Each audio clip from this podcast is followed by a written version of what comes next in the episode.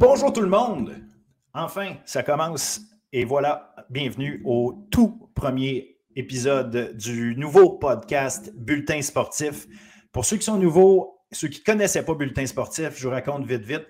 Ça fait trois ans, j'ai lancé un blog sur le site bulletinsportif.ca et l'idée était de se consacrer au sport étudiant, universitaire, collégial et un peu de scolaire quand les, nouvelles euh, euh, l'indiquent. Donc, oui, euh, on commence cette nouvelle saison 2022 avec, euh, avec plus. Oui, on écrivait des articles. J'ai écrit un paquet d'articles sur un paquet de choses, mais je pense que vous avez besoin de voir des images, vous avez besoin d'être capable de nous entendre. Fait que le but, c'est chaque semaine, chaque semaine, on va être là euh, sur YouTube. Abonnez-vous à toutes nos plateformes TikTok, Instagram, Facebook. Twitter.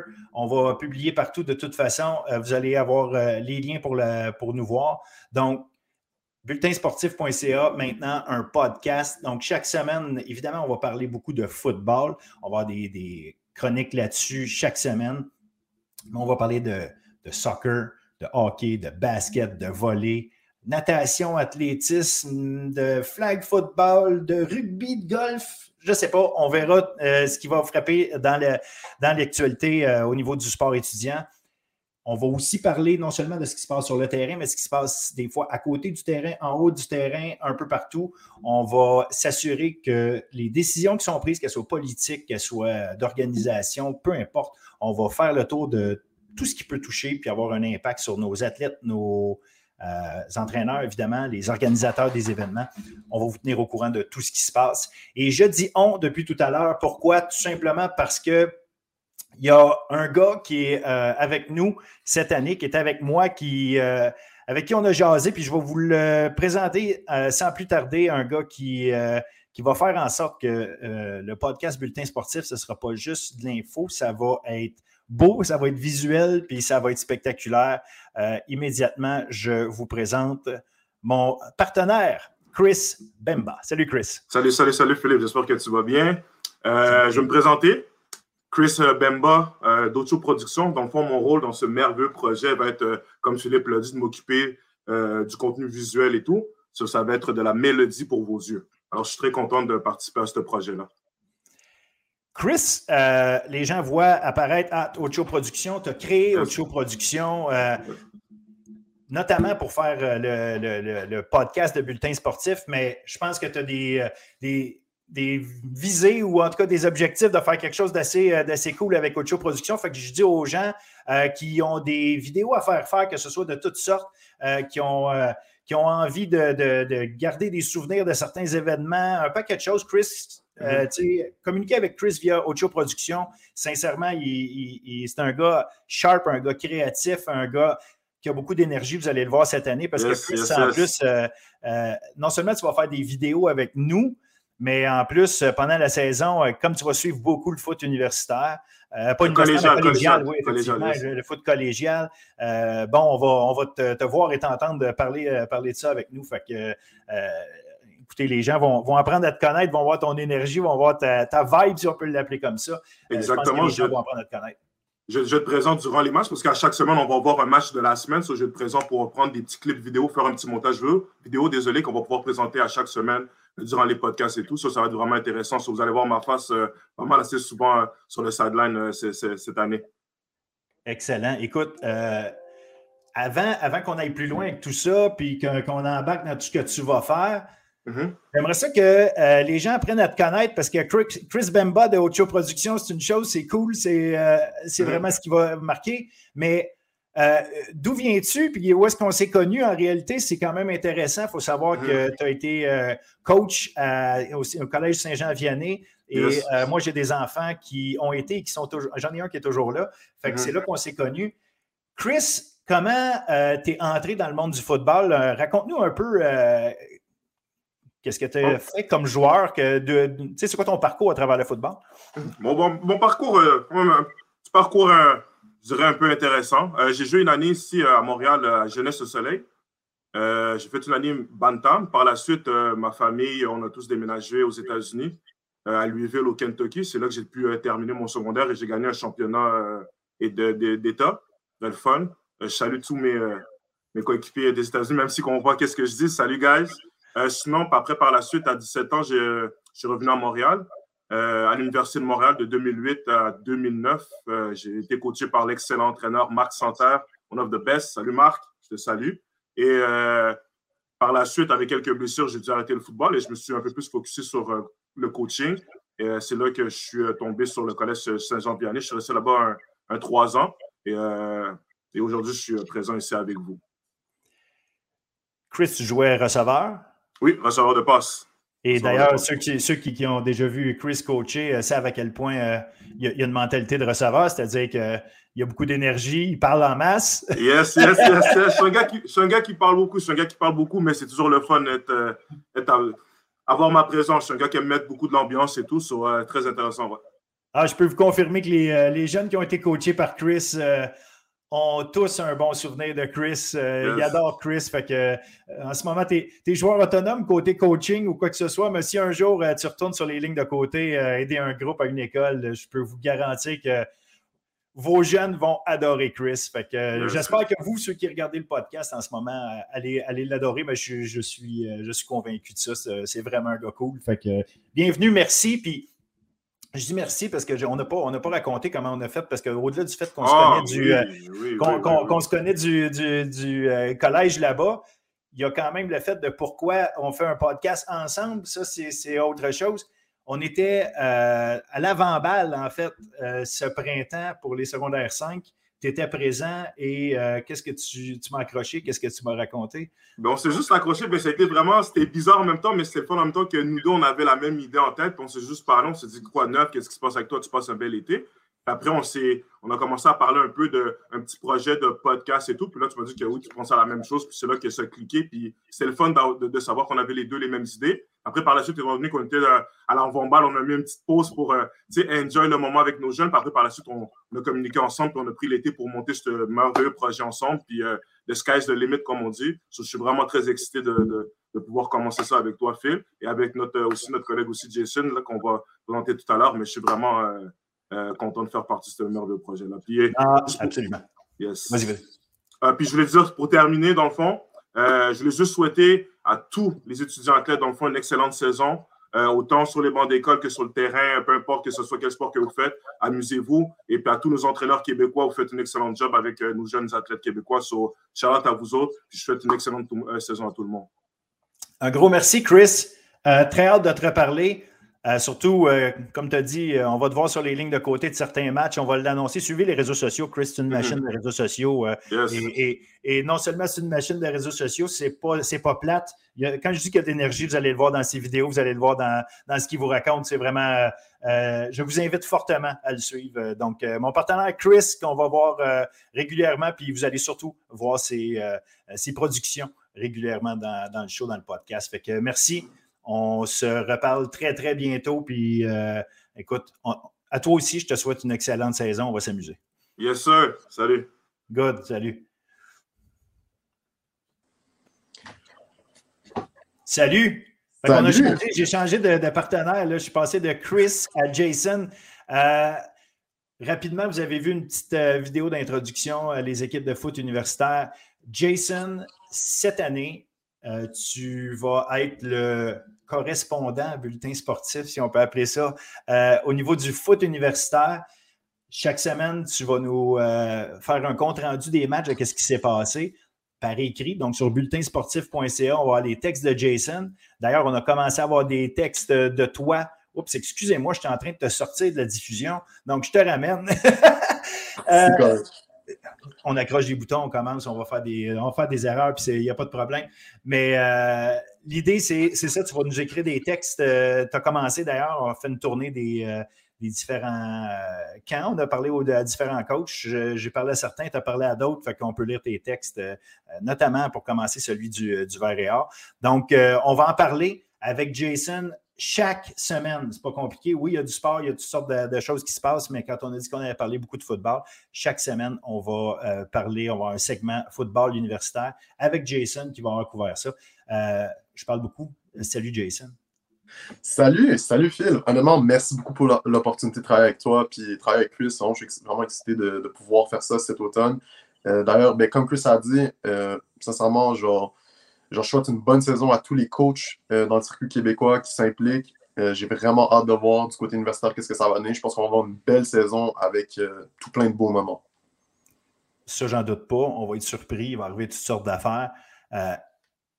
Juste avant, j'aimerais ça justement, un peu comme on a fait avec Chris, que les gens te connaissent. Euh, un, qu'est-ce que tu fais aujourd'hui? Euh, tu sais, pas aujourd'hui, évidemment, là, ta journée comme telle, ça t'appartient, mais euh, est-ce que tu, tu, tu, travailles, tu es étudiant, qu'est-ce que tu fais? explique aux gens, c'est quoi ton, ton, ton, ton, quotidien général? Ouais, ben, pour résumer, dans le fond, je suis Jason, j'ai 21 ans. en ce moment, je suis étudiant à l'Université Concordia. J'étudie en journalisme. Euh, j'ai fait un an d'études dans le programme de journalisme. Là, je commence aussi un bac en éducation euh, primaire. Fait que c'est deux sphères qui m'intéressent beaucoup. Euh, sinon, moi, dans le fond, du côté football, mon parcours au secondaire, j'étais allé au collège Regina Sumta du temps qu'il y avait une équipe, un programme de football là-bas. j'ai joué trois ans avant que le programme disparaisse. Puis par la suite, j'ai un peu, j'ai comme, tu sais, arrivé de quoi, puis genre, j'ai pas joué au football pendant un petit bout de temps, jusqu'à ma deuxième année de cégep, où euh, j'ai eu l'opportunité de rejoindre euh, euh, les aigles du Collège Antique. puis j'ai joué à la saison 2019. J'ai rejoint l'équipe genre fin 2018, puis 2019, j'ai pu jouer pour la première fois.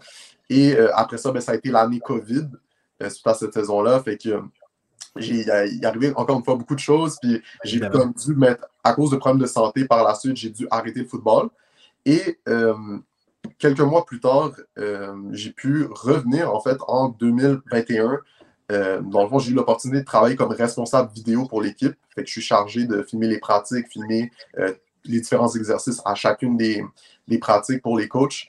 Et euh, en fond, mon poste, c'est comme un assistant coach, dans le fond. Fait que j'apprends aussi à coacher euh, les, ben, les, joueurs au niveau collégial. Fait que c'est, comme, ça que je suis impliqué. Là, j'ai fait une année. Là, je commence ma deuxième année à ce poste-là à Antique. Et euh, c'est pas mal ça. C'est pas mal à quoi ça ressemble.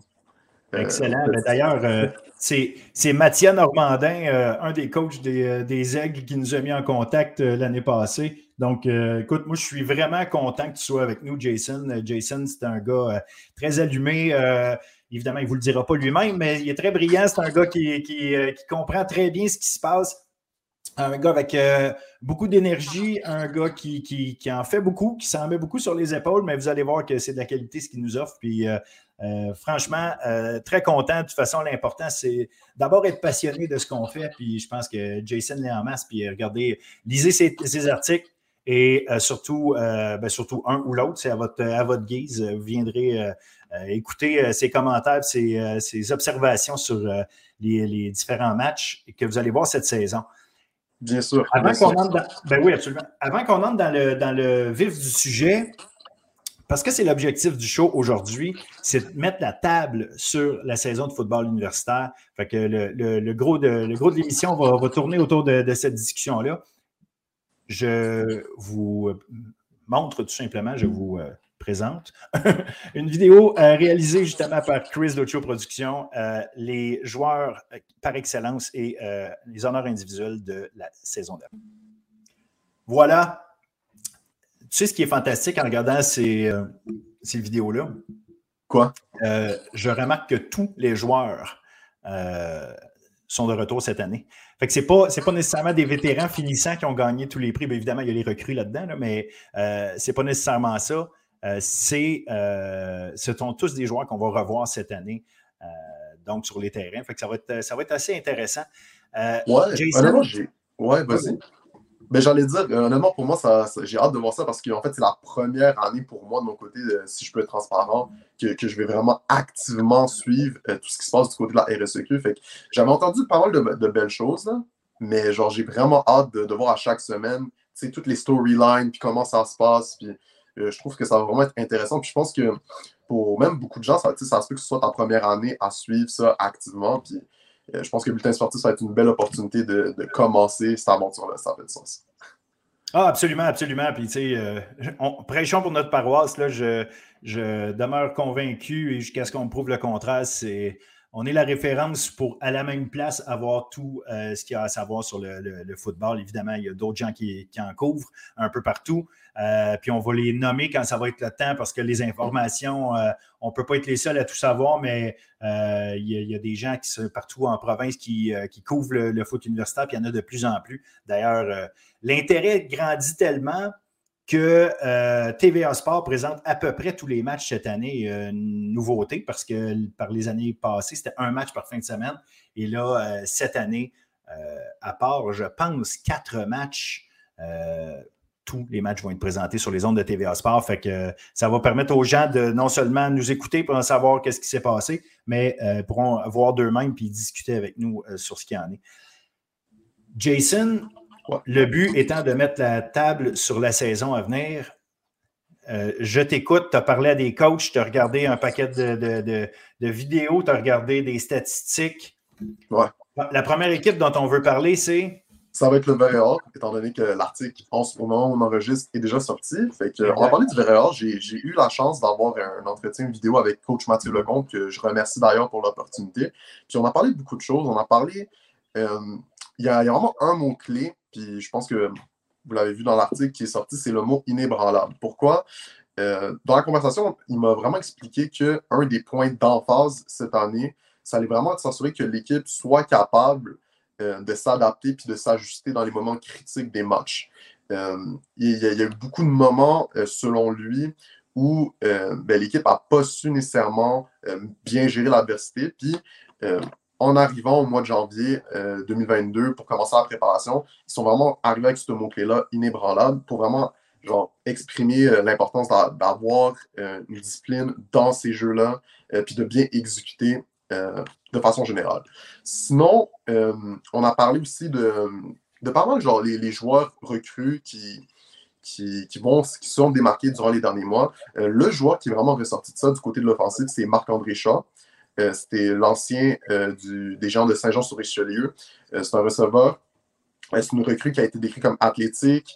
il s'est vraiment démarqué apparemment par son éthique de travail durant les derniers mois. bonne main, fluide, très intelligent.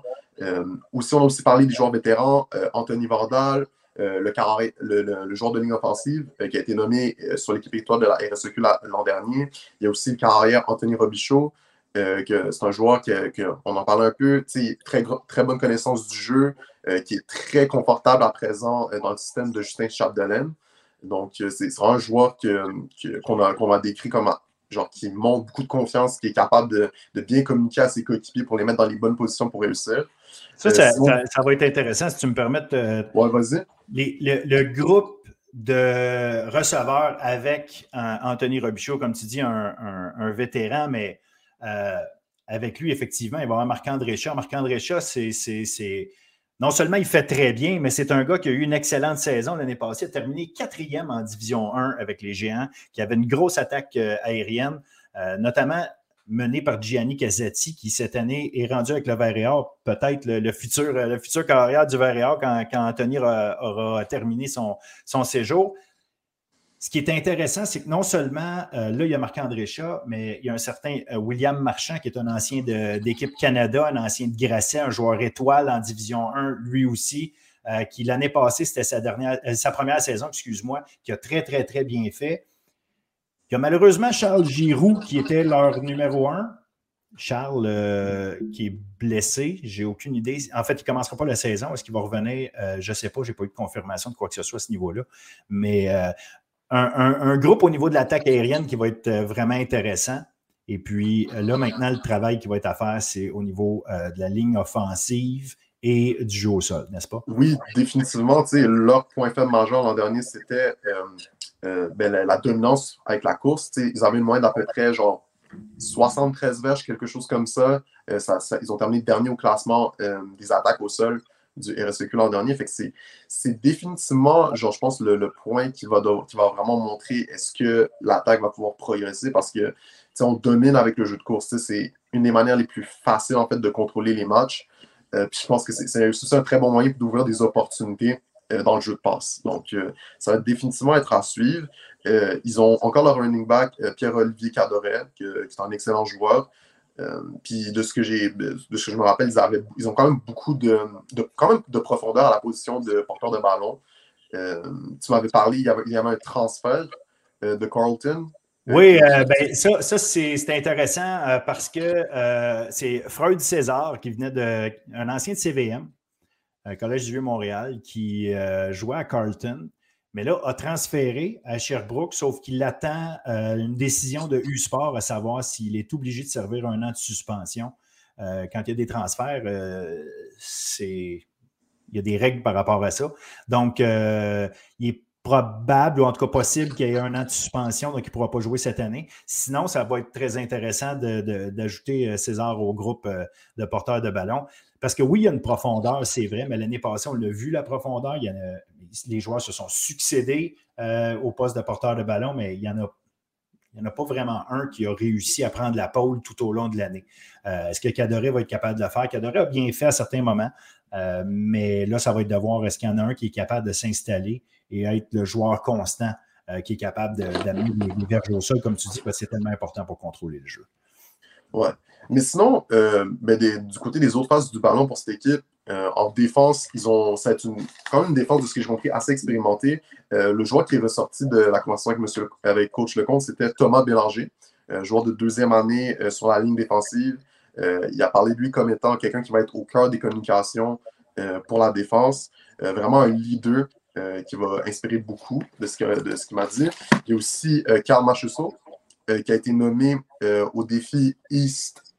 C'est East-West, si je me souviens bien à l'Université Mec.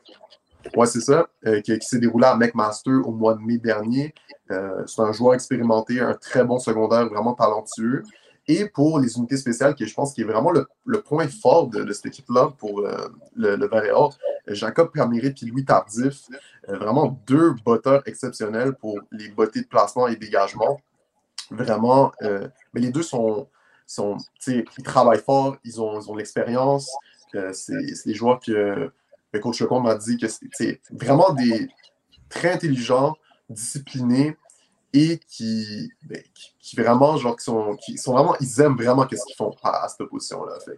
non, exact, ça va être intéressant parce que, tu sais, ce qui, ce qui change entre le collégial et l'universitaire, c'est de passer de 4 essais à 3 essais. Et c'est là que, tu sais, le, les unités spéciales ont toujours leur importance, mais quand on passe à, à 3 essais, les unités spéciales deviennent une, absolue nécessité là, pour, la, euh, pour les, chances de, les chances de réussite. Donc, euh, oui, effectivement, c'est une grosse force pour, euh, pour la gang de, du Varéard de, de, compter sur deux joueurs de, de ce niveau-là, vraiment. Puis, en défensive, c'est intéressant aussi de voir parce qu'il y a des joueurs qui, qui évidemment, ont quitté. je pense à Tommy Rodley Troatos, je pense à Jean-Philippe Hudon, deux je dirais, les deux piliers de la défense l'année passée. Donc, c'est intéressant de voir qu'il y a des joueurs qui sont prêts à prendre, à prendre la, relève. Puis, je pense tout de suite à, des, euh, à, deux demi-défensifs, Justin Valiquette-Dion puis Marius Massé-Vincelette, euh, des, des, gars qui ont bien fait l'année passée. Euh, donc, qui va, être intéressant, qui va être intéressant de voir leur évolution à ces deux jeunes-là.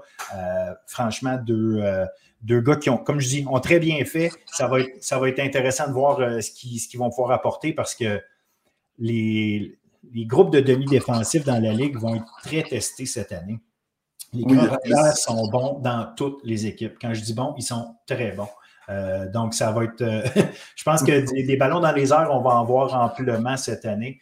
les défensifs vont devoir et mettre de la pression et être capables de, couper des passes puis protéger, protéger la tertiaire. Définitivement. Puis, un peu pour conclure la parenthèse Véréal, tu sais, euh, j'ai demandé à Coach Lecomte, puis j'ai posé la question à tous les coachs avec qui j'ai discuté, qu'est-ce que ça va vous prendre pour euh, vous rendre à la Dunsmore? Puis lui, c'est vraiment l'approche, un match à la fois, euh, vraiment mettre de l'emphase sur l'importance de chaque jeu. Puis selon lui, c'est vraiment qu'est-ce qui va, qui va les permettre de, de battre les, les vraiment les, leurs rivaux dans la RSEQ. L'année dernière, ils ont eu la victoire historique contre le Rougeur de Laval. Oui.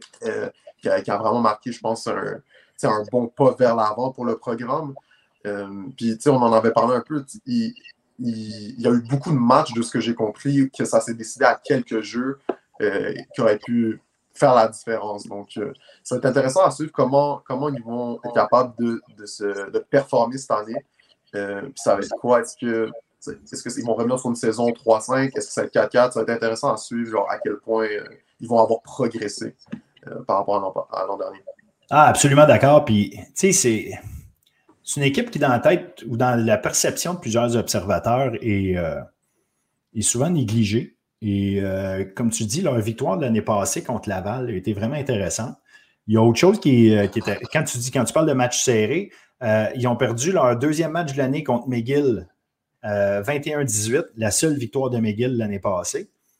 Et ils ont perdu aussi en prolongation contre Concordia, un match de 42-39. Puis on en reparlera tantôt euh, quand on parlera de Concordia, parce que c'est le match où euh, Olivier Roy a établi un record du RSEQ, deuxième meilleure performance de l'histoire du football universitaire canadien pour le nombre de verges.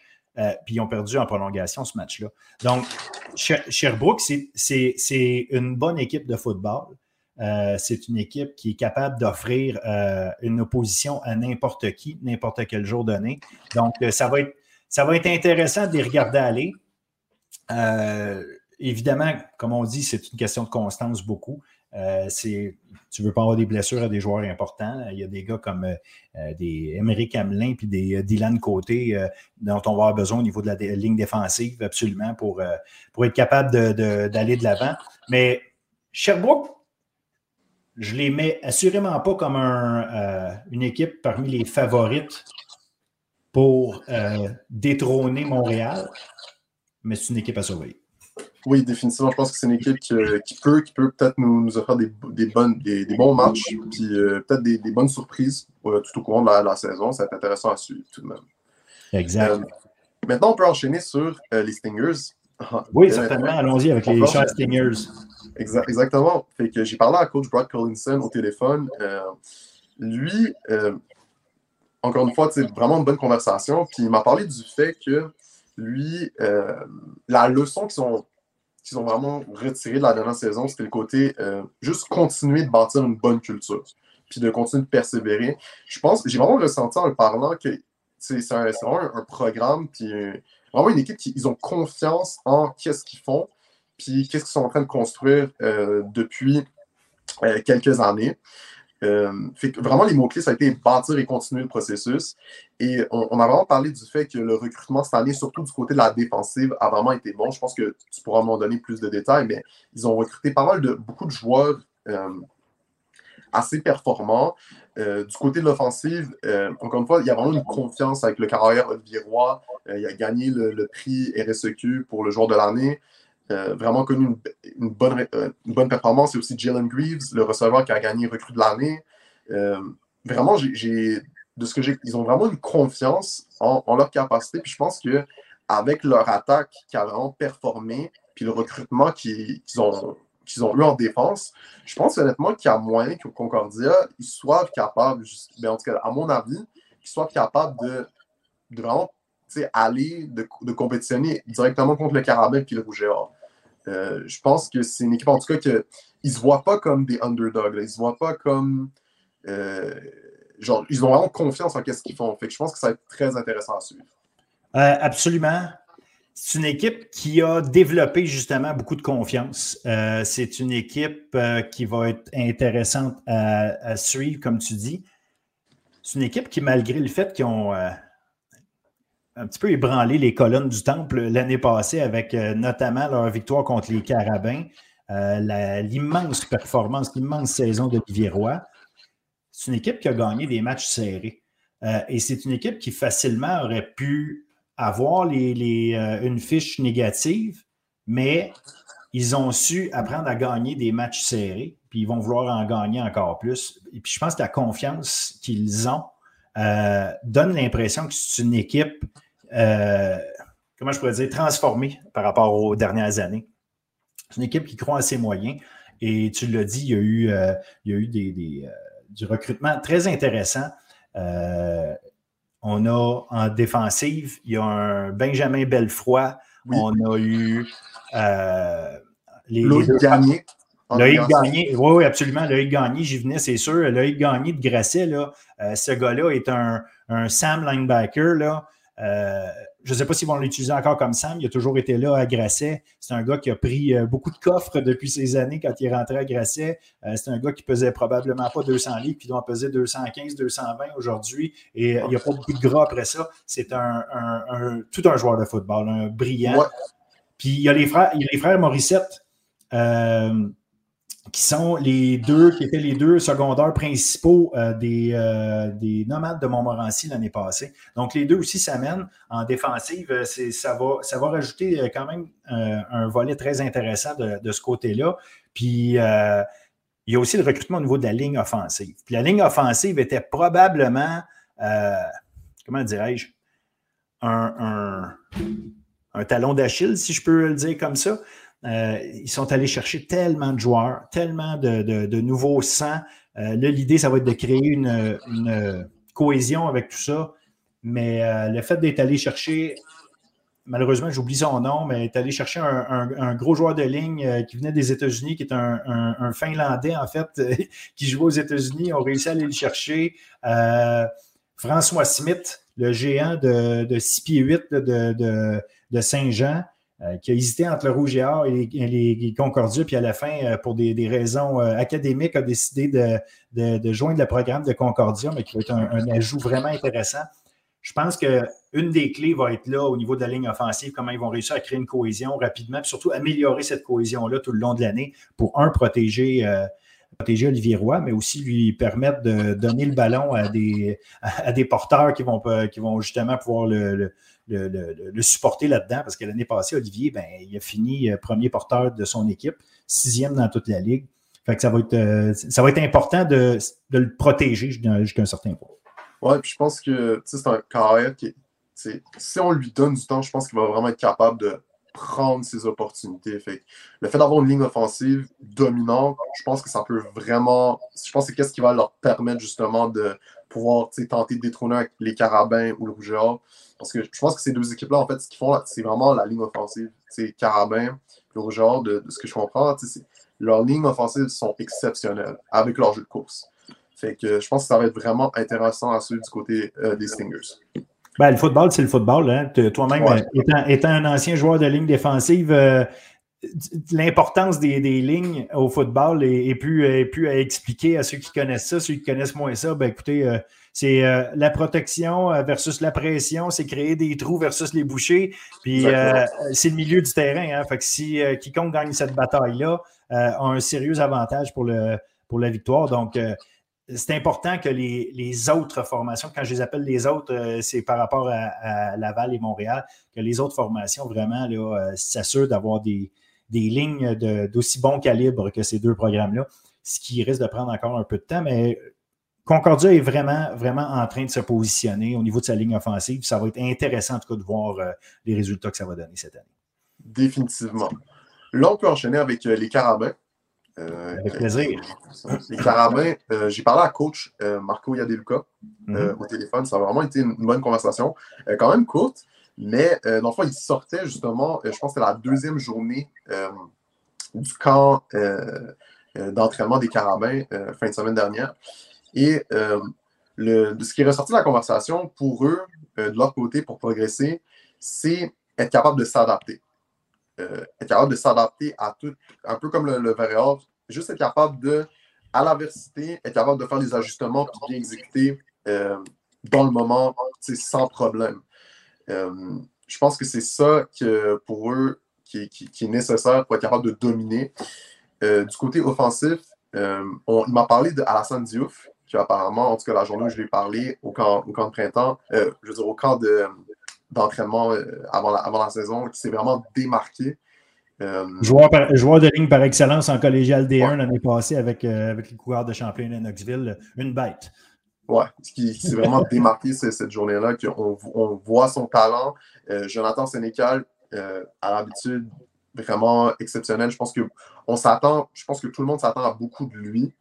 Euh, c'est vraiment intéressant de voir comment, euh, à partir de la dernière saison, je pense que il revenait, puis c'est cas pour toutes les équipes d'ailleurs, je pense qu'ils reviennent d'une année, ben, ils revenaient d'une année COVID, mm-hmm. euh, qui était assez difficile. on se souvient que Sénécal, si je me souviens bien, il avait eu une blessure il y a quelques années. Après ça, il y a eu la COVID. Fait je pense que maintenant, revenir à, un, à vraiment une année où vraiment il n'y a pas eu besoin de faire de la réhabilitation, il n'y a pas eu genre, genre, vraiment football en santé, puis continuer comme ça, je pense que ça va être intéressant de voir comment lui, euh, il va progresser. Euh, sinon, je, vais, me permettre une, une, une, parenthèse par rapport à Jonathan, Sénécal. Un, les gens qui ne le connaissent pas, Jonathan Sénécal vaut le détour je ne m'en cache jamais. Personnellement, c'est un de mes joueurs favoris. Euh, son intelligence au jeu, euh, sa façon dont il est capable de lancer le ballon et de courir avec. Euh, mais effectivement, ça va être intéressant de s'assurer de sa santé. Tu l'as dit, quand il a terminé sa dernière saison collégiale, il s'en allait là avec Grasset pour dans l'espoir de gagner un autre championnat. Dès le premier match, en fait, la première demi du premier match, euh, de cette dernière saison-là, s'est blessé au genou, sa saison a été terminée. L'année d'après, avait euh, euh, déclaré qu'il s'en allait jouer. En fait, avant cette dernière année-là, il avait même déclaré qu'il s'en allait jouer avec, avec l'Université du Connecticut. Donc, ça en allait dans NCAA. L'année COVID a fait que ça a changé ses plans. Il est revenu, mais il y a quand même eu une année COVID. Donc, il faisait deux ans de fil qu'il ne jouait pas au football. Puis là, il recommençait l'année passée a raté, euh, raté quelques matchs justement pour une, blessure. Donc, ça va être, euh, intéressant de voir s'il va être capable d'être en santé toute l'année. Euh, franchement, avoir fait ce qu'il a fait, malgré le fait qu'il n'avait pas joué pendant deux ans, il y, a, toujours quelque chose là, avec Jonathan Sénécal qu'on se dit, OK, il est capable d'aller encore plus loin. Tout le monde croit qu'il peut aller plus loin. comme tu dis, les, attentes sont élevées mais c'est un gars qui est capable de, en tout cas, qui a démontré jusqu'à maintenant qu'il est capable de gérer ça. Fait que ça va être, euh, ça va être encore intéressant de, intéressant de le suivre. Puis sa seule présence rend les autres tellement meilleurs que ça va être, euh, ça, va être beau à voir. Puis tu l'as mentionné, la, ligne offensive. Euh, les Carabins ont fait un recrutement exceptionnel de ce côté-là. Il y avait déjà une bonne ligne offensive, là, mais Là, on a appris le retour de Hood, le, joueur de ligne euh, de 6 pieds 8 qui avait été blessé l'année passée, qui s'en vient jouer sa dernière année, euh, qui revient pour sa dernière année, qui va être l'ancrage au niveau de la ligne offensive. Mais si en plus on peut ajouter des, gars comme Alassane Diouf, euh, ça va être, ça va être intéressant de voir ce, mix de, joueurs vétérans puis de, recrues. Mais ils ont tellement été chercher un paquet de bons joueurs, puis en ont été chercher l'année d'avant. En fait, la, vraie question, c'est qui n'aura pas de place pour jouer? euh, parce qu'il y, y, en ont tellement. Euh, tu sais, je suis pas nommé euh, Julien Casajou Pouliot, euh, Adam Lachance, qui était le partenaire de, Diouf, Raphaël Delgove, un autre de, de Grasset. Donc, tu sais, Julien Pilote, Michael Beauchamp. donc, une grosse, grosse, grosse cuvée au niveau de la ligne offensive, puis ils ont déjà des, euh, gens là. Fait que, regarde, avec euh, Mathieu Pronovo pour les coacher, je pense qu'ils sont en bonne main, puis euh, Jonathan Sénécal va être protégé. Et évidemment, ben, il va avoir sa gagne avec lui pour courir. Ils sont allés aussi chercher des bons, des bons porteurs de ballon. Ouais, pour le reste, tu sais, quand j'ai, en faisant ma préparation, puis en, regardant l'équipe, je me dis, tu sais, ils ont, je comprends pourquoi, ils ont, ils ont dominé le circuit l'an dernier, puis avec qu'est-ce qu'ils ont rajouté cette année, pour moi, c'est clairement euh, l'équipe favorite. Ils ont vraiment quelque chose de, en termes de, de juste comment l'équipe est construite, ils ont vraiment quelque chose de spécial. Puis je pense que ça va être vraiment intéressant à voir. Mais encore une fois, en parlant à coach, puis je lui ai demandé la, question que j'ai posée à tout le monde, c'est qu'est-ce que ça va prendre pour, pour remporter à Dunsmore. Puis lui, il m'a parlé, puis encore une fois, c'est un peu comme le Période. C'est une game à la fois. C'est vraiment, ils se voient, ils pensent même pas à ça. C'est vraiment genre, qu'est-ce qu'on peut faire pour gagner le premier match, puis ainsi de suite, étape par étape. Je pense que l'attitude qu'ils ont adoptée, je pense de qu'est-ce qu'ils ont appris la dernière saison où euh, ils, ont, eu des, quand des circonstances difficiles, ben, comme toutes les autres équipes, mais je pense que pour eux, ça va leur permettre, avec une saison qui, avec une préparation de saison normal. Ça va être intéressant de voir comment ils vont être capables de tout mettre en place pour, connaître euh, une bonne saison.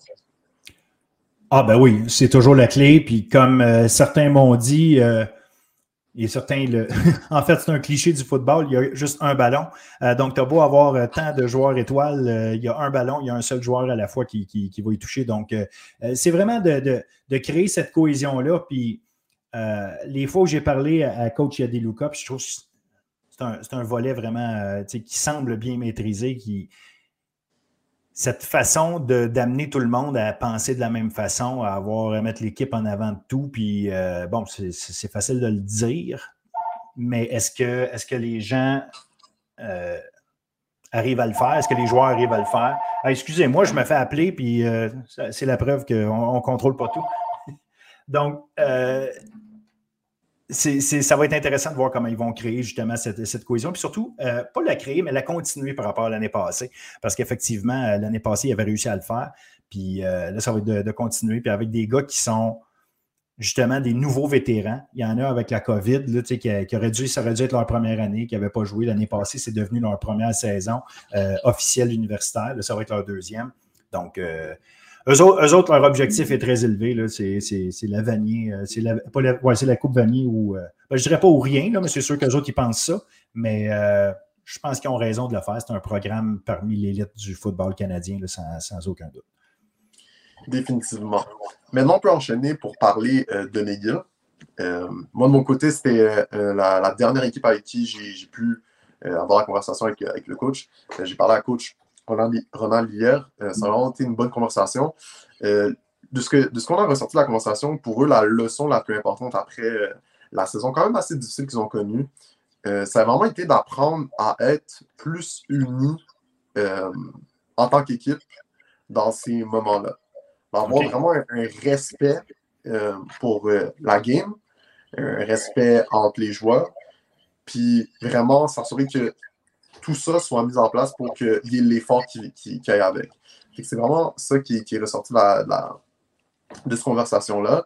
Ça parle beaucoup, ça. Ça parle beaucoup. Moi, je ne sais pas ce que tu dénotes de ça, mais il devait y avoir de la bisbille un peu dans l'équipe, ou en tout cas de l'individualisme qui est ressorti. Ça arrive des fois quand les saisons sont difficiles, là, euh, euh, un peu de pointage de doigts peut-être, puis je n'ai pas d'informations qui me disent que c'est ça qui est arrivé. Mais euh, en, lisant entre les lignes, peut-être que, je, m'invente une histoire, là, mais j'ai l'impression que euh, si, si, y avait, si pour coach euh, Ron Hilaire, l'important, ça va être d'être plus regroupé, euh, c'est probablement que son, groupe s'était peut-être divisé, justement. Peut-être, mais quand, quand il m'a dit ça, j'ai, n'ai pas essayé nécessairement de, piquer là-dedans, mais genre, il m'a, parlé aussi du fait que l'équipe est vraiment talentueuse, ce qui est vrai ils, ont, eu quand même un, assez bon recrutement. Ils ont recruté euh, Éloi euh, La Tendresse Régimbal, euh, le joueur par, excellence de, Vanier, qui, est vraiment intéressant. Sinon, du côté des vétérans en attaque, il y a Darius Simmons, Elijah Williams, vraiment deux bons joueurs aux positions de receveur et de porteur de ballon. ils ont quand même des, des, des bonnes pièces, on va dire. Euh, là, ce qui va être intéressant de, voir, c'est comment tout ça va être mis ensemble pour avoir des, bonnes performances. Ils avaient eu la. Quand, quand j'ai parlé à coach, euh, c'était le lendemain, euh, je pense vendredi, ils ont eu une pratique, un match de pratique contre Queens. Oui. puis il m'a parlé du fait que en ce moment, pour le poste de, de carrière, la bataille était toujours présente. Ils n'ont pas encore déterminé qui allait être le, le carrière partant mais que de façon générale, euh, il est vraiment content de ce qu'il a, vu de son équipe. Fait que, ouais, pour ça va être intéressant à, suivre, voir comment ils vont progresser euh, pour atteindre, euh, en fait, pour atteindre leur, objectif. Eux aussi, ils veulent gagner, c'est sûr, mais je pense que pour eux, un des points importants, ça va vraiment être de, voir une amélioration, puis de voir vraiment un, un rassemblement collectif positif par rapport à l'an passé. Ben, c'est intéressant. Euh, chose que, vraiment euh, que tu racontes par rapport au recrutement. Tu sais, oui, Éloi, la tendresse Régimbal, euh, je, c'était probable, ben, pas, juste probablement, c'était la prise numéro un. Puis euh, ce qui est vraiment bon dans tout ça, c'est que Éloi, quand je lui ai parlé pendant la, saison, la saison morte, ben Éloi, il y avait des grosses chances qu'il quittait le Québec, point. Euh, puis, bon, euh, pour quelle raison exactement, je ne le sais pas, mais il a changé d'idée et euh, il a décidé de s'en venir avec McGill. ce qui fait que McGill, qui perdait son, son carrière numéro un, qui était Dimitri Sinodinos, qui évidemment terminait dans le fond son, stage universitaire, bang, tout de suite, on arrive avec un remplaçant de très haut niveau. joueur par excellence l'année passée, tu l'as dit, au niveau collégial D1. Puis ce qui est intéressant aussi, c'est qu'on avait amené avec lui Nicolas Sénac-Altidor, qui était le joueur offensif par excellence l'année passée.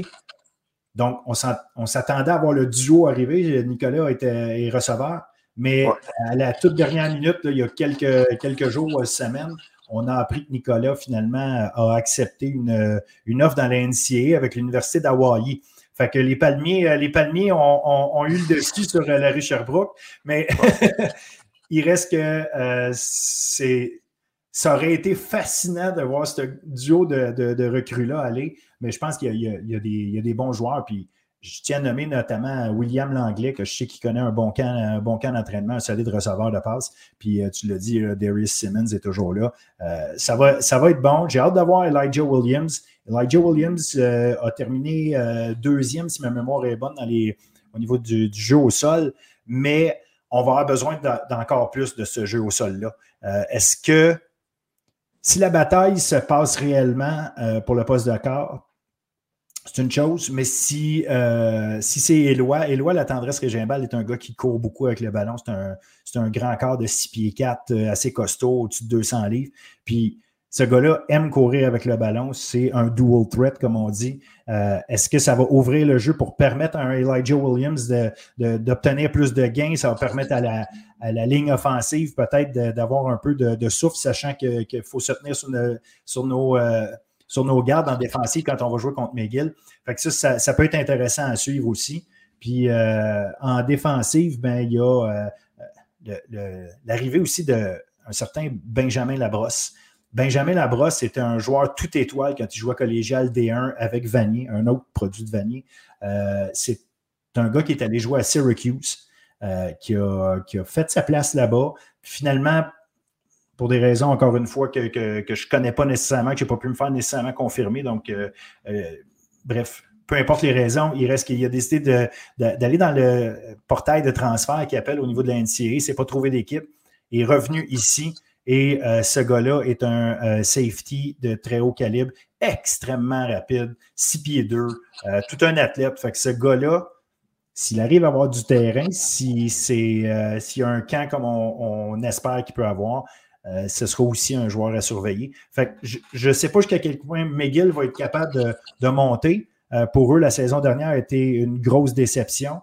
Euh, donc, ils, ont, des outils pour faire les choses. Maintenant, encore une fois, ça va être de voir est-ce que les lignes vont être capables de, faire le travail pour, permettre d'utiliser tous ces outils-là.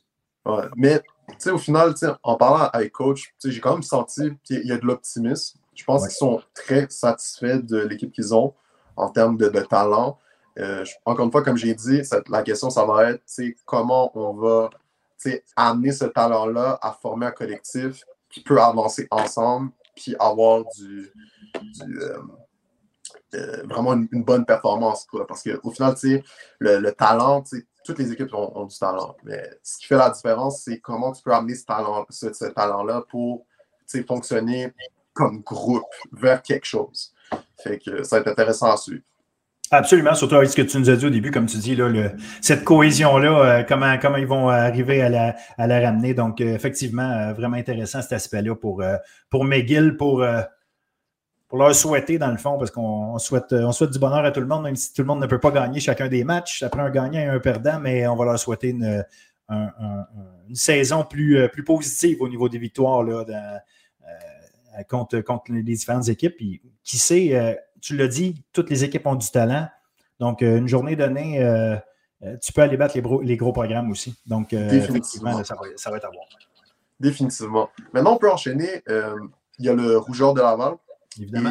je sais que tu as parlé à Bishop, le rougeur de Laval, j'ai pas eu la chance de, discuter avec eux, mais j'ai lu ton article. vraiment, ils ont quand même connu une, ils ont connu une bonne saison l'an dernier. Si je me souviens bien, ils ont fini avec un, bilan 5 victoires, 3 défaites ils sont rendus à la donne ils ont joué, ils ont, joué contre les Carabins.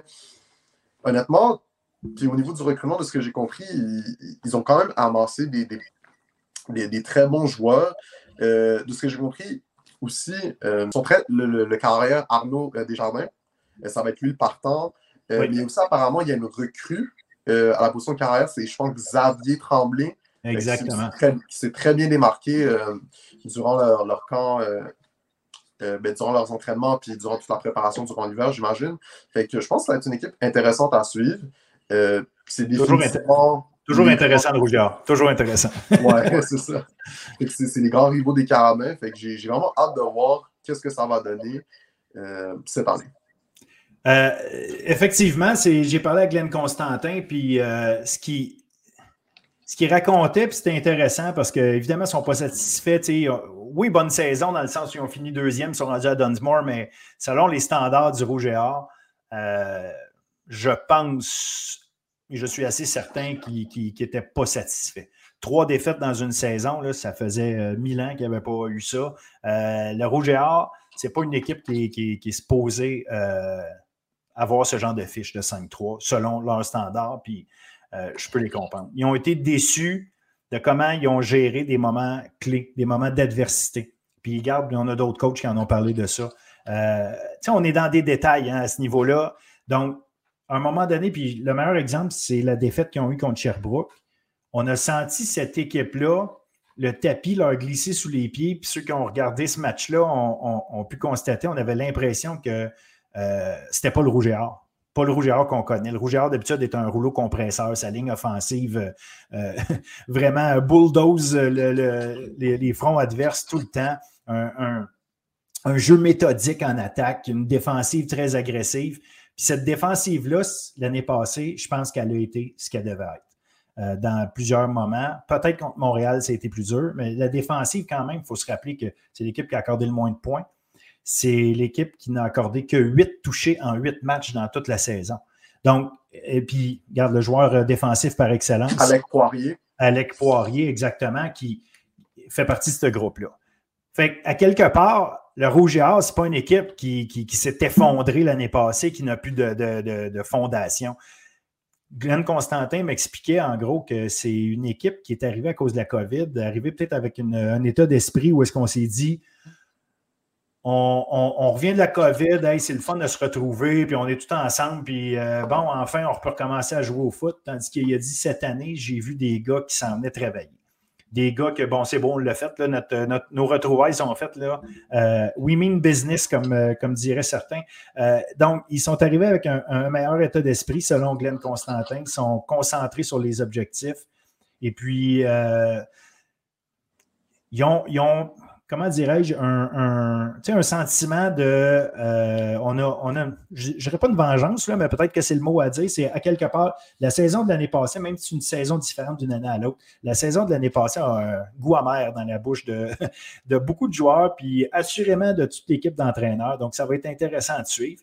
Puis tu, en as parlé, le, recrutement. Le recrutement va être. Euh, euh, en fait, pas va, mais a été intéressant du fait que pendant l'hiver, on n'avait presque pas d'annonce. Ils ont annoncé deux, trois joueurs, euh, disons, euh, intéressants, pas que les autres ne le sont pas, mais des, des, des, gros noms. Euh, Boutin a été un des premiers, le receveur de, des Nordiques de Lionel Grou, un autre gros gars, 6 pieds 3, euh, en haut de 200 livres, un, vraiment un, solide, un solide receveur qui va se rajouter au groupe avec Kevin Mittal. Mais en plus, on avait Vital Angel euh, de, de, Vanier, un, porteur de ballon, qui est peut-être passé un peu sous le radar par rapport à certains, mais ça reste un, ça reste un, joueur très honnête. Euh, puis en, défensive, en défensive sur la ligne, euh, la ligne défensive. J'ai un blanc, malheureusement, je vais le retrouver tantôt. Ce ne sera pas long, mais c'est le gars de, le gars de, excusez-moi. Ça va me revenir. Donc, je m'excuse à lui s'il si, s'attend à ce qu'avoir son nom, ça, s'en vient. Mais l'idée, c'est qu'après ça, on, on n'avait presque rien.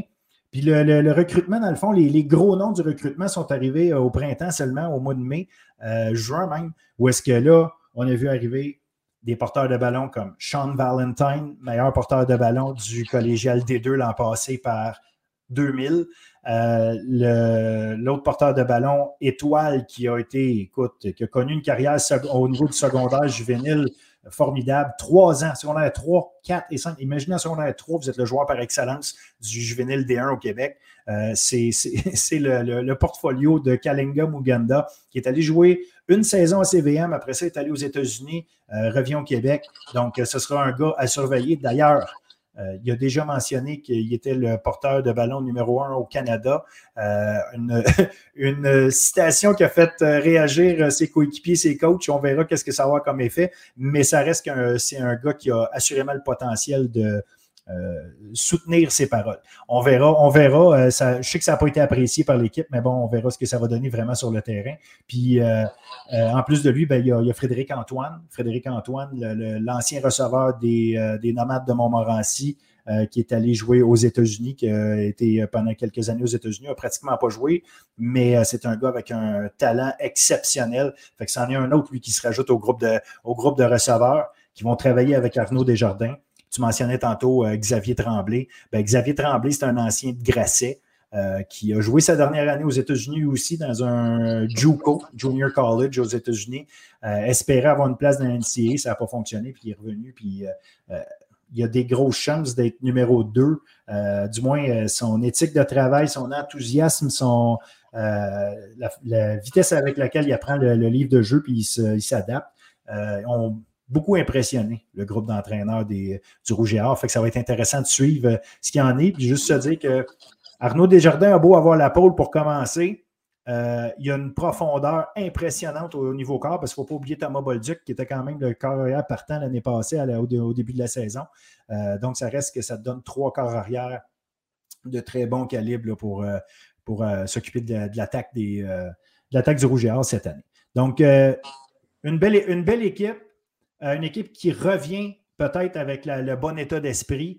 J'ai une confiance totale que ce groupe d'entraîneurs-là va être capable d'amener le Rouge et Or au niveau où il veut être, au niveau où il est supposé être. Je vais dire supposé dans le sens où euh, euh, la préparation puis l'état d'esprit, ce n'est pas une question de talent, c'est une question euh, de, justement de comment les coachs amènent ça, c'est une question de leadership. Donc, euh, si ça ne s'est pas passé au niveau, euh, au niveau que s'attendait l'année passée, je, suis persuadé qu'on va ramener ça.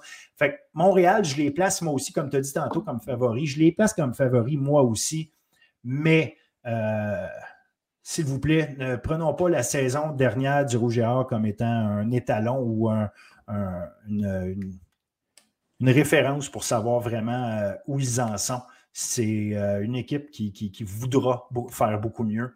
Euh, toutes les autres équipes vont, vont devoir se préparer. Le Rouge et Or n'est pas sur la pente descendante, je pense pas. Donc, euh, ça, va être, ça va être à voir.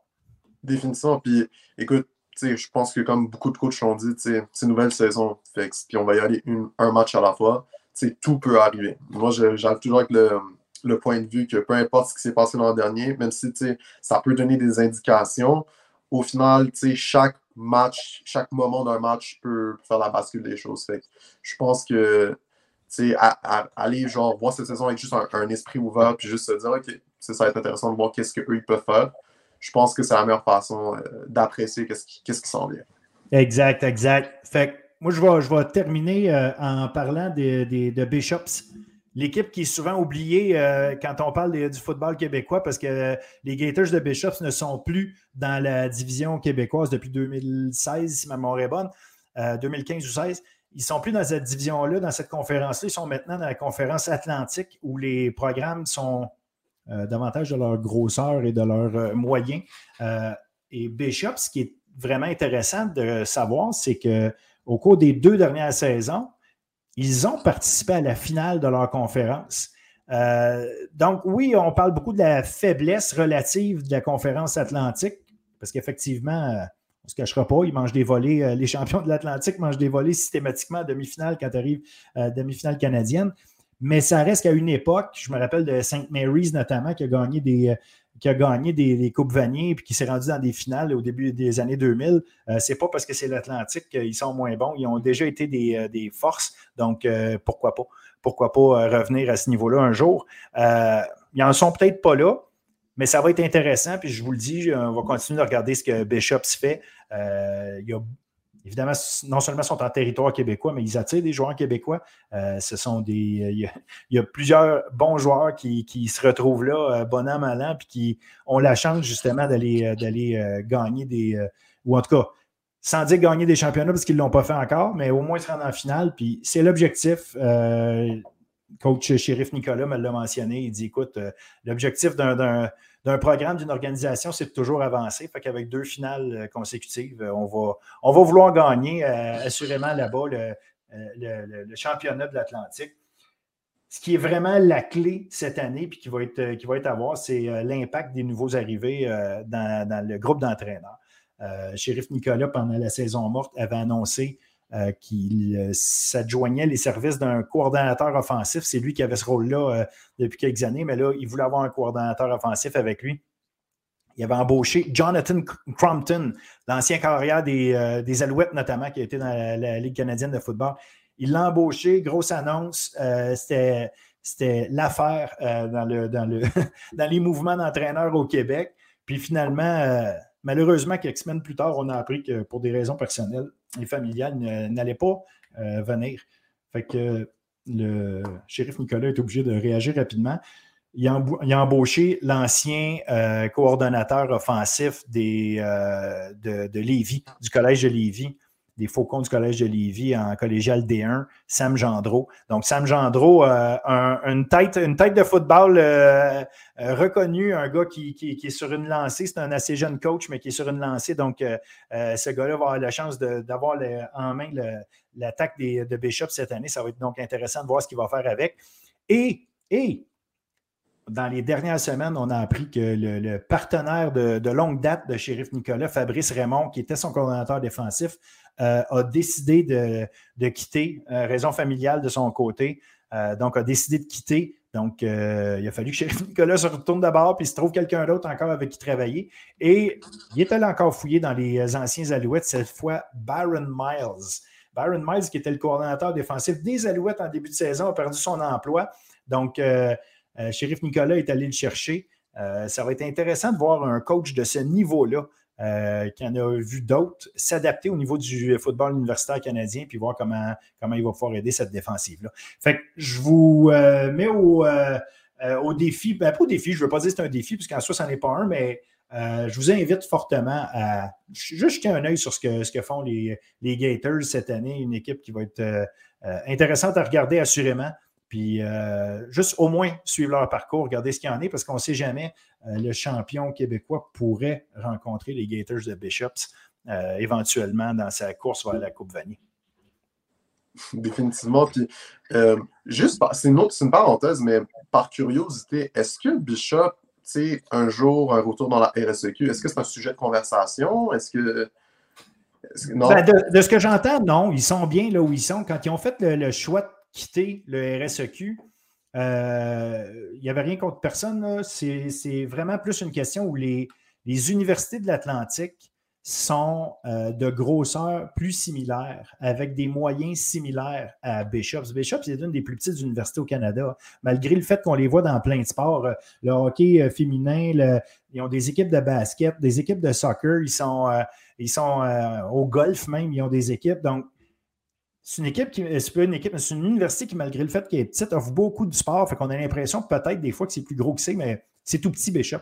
Euh, alors, compétitionner année, après année contre des programmes comme Montréal, comme, euh, euh, comme Laval, évidemment, ben, ça devenait difficile pour eux parce que non seulement sur le terrain, mais à un moment donné, au niveau du recrutement aussi, où est-ce que tous les joueurs se disent ben, j'ai aucune chance de gagner.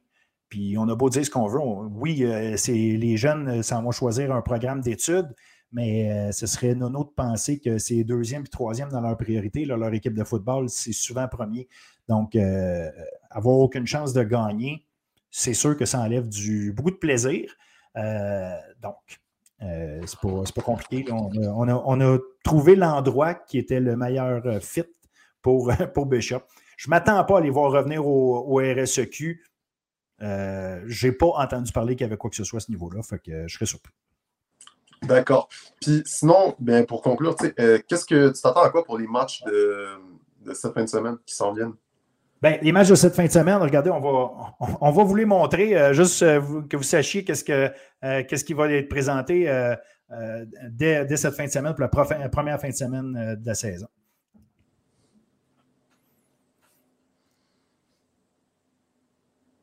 Donc, Carabin euh, contre Concordia. Euh, à Concordia, je trouve ça intéressant. J'ai l'impression de voir, euh, deux équipes qui, comment dirais-je, qui, sont sur une pente ascendante, qui croient beaucoup en leurs moyens, qui se voient au prochain niveau. je pense que ça va mettre la table pour des choses intéressantes. Je m'attends à une victoire des Carabins. La raison étant que on parlait beaucoup des lignes. J'ai l'impression que la cohésion de la, ligne offensive de Concordia va être quelque chose qui va se bâtir pendant la saison. Puis avec la, puissance de la ligne défensive des Carabins, qui revient, les mêmes joueurs reviennent cette année. On a ajouté un Jonathan Mutombo. Euh, sincèrement, si vous n'avez pas vu Jonathan Mutombo de Vanier l'année passée jouer, euh, ce gars-là a physiquement l'air d'un joueur de la NFL. Puis ça va être sa première saison. Je ne sais pas à quel point il va, il va avoir du, temps de jeu cette année. Mais c'est un gars qui se rajoute à cette équipe-là. Donc, euh, la ligne offensive des, Stingers va en avoir plein les, plein les, pattes, d'après moi. Fait que ça, risque de rendre le travail difficile. C'est pour ça que je donne l'avantage aux Carabins, mais garde, euh, who knows, eux autres aussi, c'est leur premier match de saison. Ouais, je, suis un peu du, même avec toi. Je pense que les Carabins vont, vont, sont vraiment les favoris de ce match-là, mais je pense que pour Concordia, c'est une grosse opportunité pour eux d'établir un ton pour la saison. Je pense que s'ils gagnent ce match-là, ça peut vraiment leur permettre d'établir vraiment une, une, attitude, puis vraiment genre juste une ambiance pour le reste de la saison. Ah, pas de doute. Pas de doute, pas de doute, pas de doute. Si, Concordia vient qu'à gagner ça, là, ça va faire un gros splash en partant. Ah ouais. Ah ouais. Sinon, l'autre match, euh, Rougeur, Sherbrooke, je pense, pour moi, en tout cas, moi, je pense que je suis d'avis que le Rougeur va remporter ce match-là. Je pense que aussi, tu sais, avec ce qu'on a parlé, tu sais, je pense que après leur saison qui était pas mal en bas de leur standard l'an dernier, je pense que le Rougeur va vouloir euh, automatiquement établir, euh, se, rétablir comme étant une force. Euh, je pense que quand même que Sherbrooke pourra montrer des belles choses, notamment du côté de l'attaque. Je pense que ça va aussi être l'occasion de voir où en est leur, jeu à la course, mais je pense qu'à cause de défensivement, qu'est-ce que le Rougeur peut faire, je pense que ça va les limiter. Fait que je, pense que je suis d'avis que le, le, Rougeur va remporter ce match-là. Je suis assurément d'avis que vont, le Rouge et Or va gagner ce match-là. Je n'attends que des euh, surprises. Moi, j'adore les surprises et euh, j'ai rien ni contre les Carabins ni contre le Rouge et Or. C'est du beau football, puis je suis toujours content de voir du beau football. Mais si le vert et or peut créer la surprise, euh, moi j'ai aimé les surprises l'année passée, fait que je peux en avoir d'autres cette année. Je me plaindrai assurément pas. ça va créer de, ça va créer des choses à dire, notamment, mais sûrement en même temps, c'est que ça créerait aussi un, statement qui serait, qui serait intéressant, vraiment intéressant pour mettre, le, mettre oh. la table pour la saison. Parce que nous, on met la table en parlant, mais ils vont mettre la table avec leur premier match. Puis c'est sûr que tout le monde va vouloir, euh, euh, va vouloir y, apporter, euh, va vouloir commencer avec force. Fait que, mais regarde, j'ai. j'ai beaucoup de misère à imaginer le Rouge et Or perdre ce match-là. regarde, c'est pas compliqué. Là. je, je je ne mettrai pas une scène sur Sherbrooke et euh, Mathieu Lecomte ne sera pas content de m'entendre dire une affaire de même. Mais la réalité, c'est que euh, je n'attends qu'une surprise. Fait que, s'il vous plaît, euh, amenez-moi une surprise, il n'y a pas de problème, mais je ne gagerai jamais une scène dans ce match-là contre, contre, Sherbrooke, contre le Rougeard, excuse-moi. Et en passant, en passant, je veux juste dire, le fameux nom que je cherchais tantôt, c'est Anthony Lamontagne, le, joueur de ligne défensive qui s'amène avec le, le Rougeard. Il va, il, va s'ajouter à un, Jean-William Rouleau, Yannick Chia, même un William Kenville qui était là l'année passée. Fait que c'est une grosse ligne défensive, pas juste offensive. donc, non, non, regarde. le, le, vert et or qui a une ligne offensive qui est peut-être à travailler, un, euh, jeu au sol qu'ils vont vouloir améliorer. Disons que tu as un gros test en partant. Définition, mais, mais comme tu as dit, moi, juste d'un point de vue de quelqu'un qui écrit et qui va, qui va couvrir, je pense qu'on veut que des rebondissements. Comme moi, euh, mettons, j'exagère, mais mettons que tu as une équipe comme McGill qui, qui serait capable d'aller à la Dunsmore cette année. Moi, je suis je serais complètement ouvert à ça. Je pense que c'est quelque chose que moi, quelque chose que j'aime beaucoup dans le, dans le sport, c'est l'inattendu, ne pas savoir qu'est-ce qui va se passer. Puis je trouve que le football, c'est un sport où tu as l'opportunité de, de, faire ça très souvent d'une saison à l'autre. Fait que c'est très intéressant à suivre.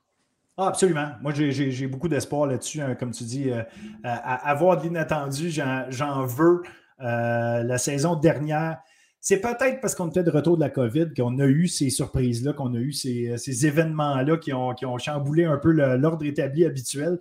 Mais euh, espérons que ça continue cette année et qu'on ait la chance de voir, euh, de voir ce genre de, performance-là encore, surprises qui, éventuellement, peut-être seront de moins en moins des surprises, mais tout simplement des preuves de parité euh, dans la ligue. Définitivement. Good. Hey, écoute, un, gros merci, Jason. Sérieusement, c'est un premier segment de, foot universitaire où on a mis la table euh, avec tout ce qu'il y avait, je pense, à savoir pour au moins avoir se faire une tête sur euh, euh, ce qui s'en vient avec les différentes équipes.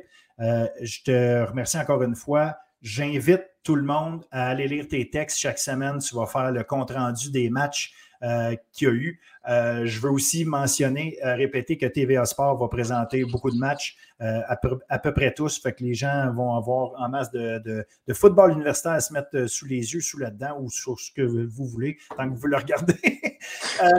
et puis, venez, lire les, comptes rendus de Jason et l'écouter à chaque semaine au podcast de Bulletin Sportif pour, pour en savoir plus. Et voilà. Donc, Merci pour le. ça, conclut notre, notre volet sport, euh, sport, pas sport, mais football universitaire. Je remercie euh, les auditeurs, je remercie, euh, je te remercie Phil pour l'opportunité. Puis encore une fois, je souhaite une bonne saison à tous les joueurs et tous les coachs qui sont impliqués dans chacune des équipes, des équipes du circuit québécois. Excellent. Ben, merci Jason. À la semaine prochaine. À la semaine prochaine cette semaine, c'est pas seulement euh, le début de la saison de foot universitaire, c'est aussi le, début de la saison de football collégial D1.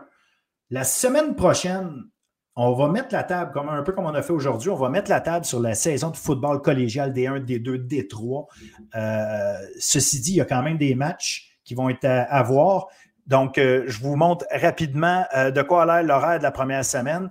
Et voilà, donc Voilà, fait que ça vous donne une idée, ça a été rapide. Allez sur le site du RSEQ si vous voulez voir plus rapidement ou tout simplement faire euh, reculer, pause, regarder euh, l'horaire comme il faut. Il y a un, notamment un duel, je ne dirais pas au sommet, parce que le sommet n'existe pas encore du classement, la saison commence, mais euh, la rivalité des rivalités depuis combien d'années, je ne le sais plus, depuis des, années 90 entre Vanier et le Vieux-Montréal. Les deux équipes vont jouer, vont s'affronter. Euh, dès la première fin de semaine de la saison. Euh, c'est ce qu'on va appeler notre match de la semaine. Chris va, euh, suivre ça. Chris va venir nous en reparler en plus, va vous envoyer des images pendant la semaine. Et, ça va être le match qu'on va surveiller avec le plus d'intérêt. Ceci dit, il y a des nouveaux joueurs, il y a un paquet de monde. On va vraiment, comme je disais tantôt, mettre la table là-dessus la semaine prochaine. Mais quand même, je vous invite à aller regarder ces matchs-là. Déplacez-vous, ça coûte pas cher avoir des matchs comme ça. Déplacez-vous, allez-y sur place. Euh, sinon, il y a le site rseq.direct qui web diffuse à peu près tous les matchs de foot, euh, en fait, de tous les sports collégiaux au Québec. Euh, vous, allez, vous avez la chance, si vous allez sur le site rseq.direct, d'aller voir un paquet de matchs. Moi, sur ça, je vous laisse parce que juste voir et visionner un clip, une vidéo qui a monté notre cher Chris, suite à notre passage au camp d'entraînement des Spartiates du Vieux-Montréal. Alors, voilà. Quatre receveurs du côté droit. C'est où est-ce qu'on s'en va? Haruda recule. Haruda, la longue passe. Il y a plusieurs chandails noirs et c'est rabattu. Et les Spartiates du Cégep du Vieux-Montréal sont champions. Et quelle performance des Spartiates d'abord en première. Bulletin sportif est allé visiter les Spartiates du Vieux-Montréal alors qu'ils se préparent pour la saison 2022 de football collégial. Champion de 11 bols d'or, souhaite retourner en finale pour une première fois depuis 2014. Ils miseront sur un nouveau corps arrière, un nouveau coordonnateur offensif et une défensive aguerrie.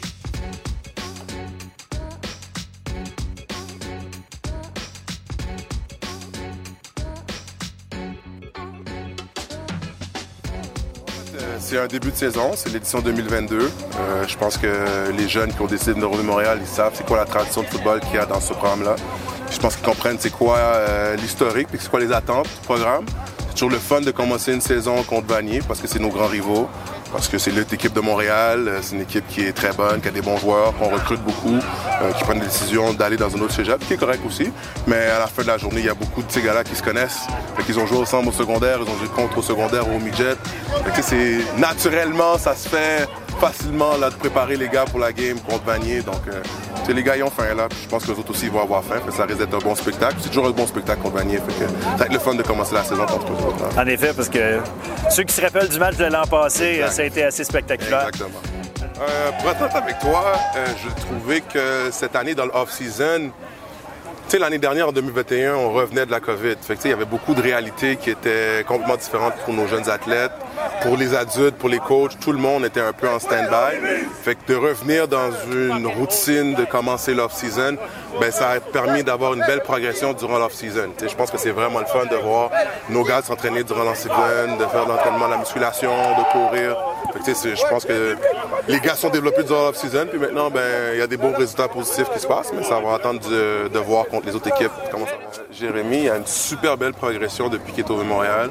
C'en est un que malheureusement, à cause de COVID, il n'a pas réussi à avoir sa saison recrue, mais il a quand même réussi à apprendre l'année dernière en arrière de Rakim, qui est rendu à l'Université de Montréal maintenant.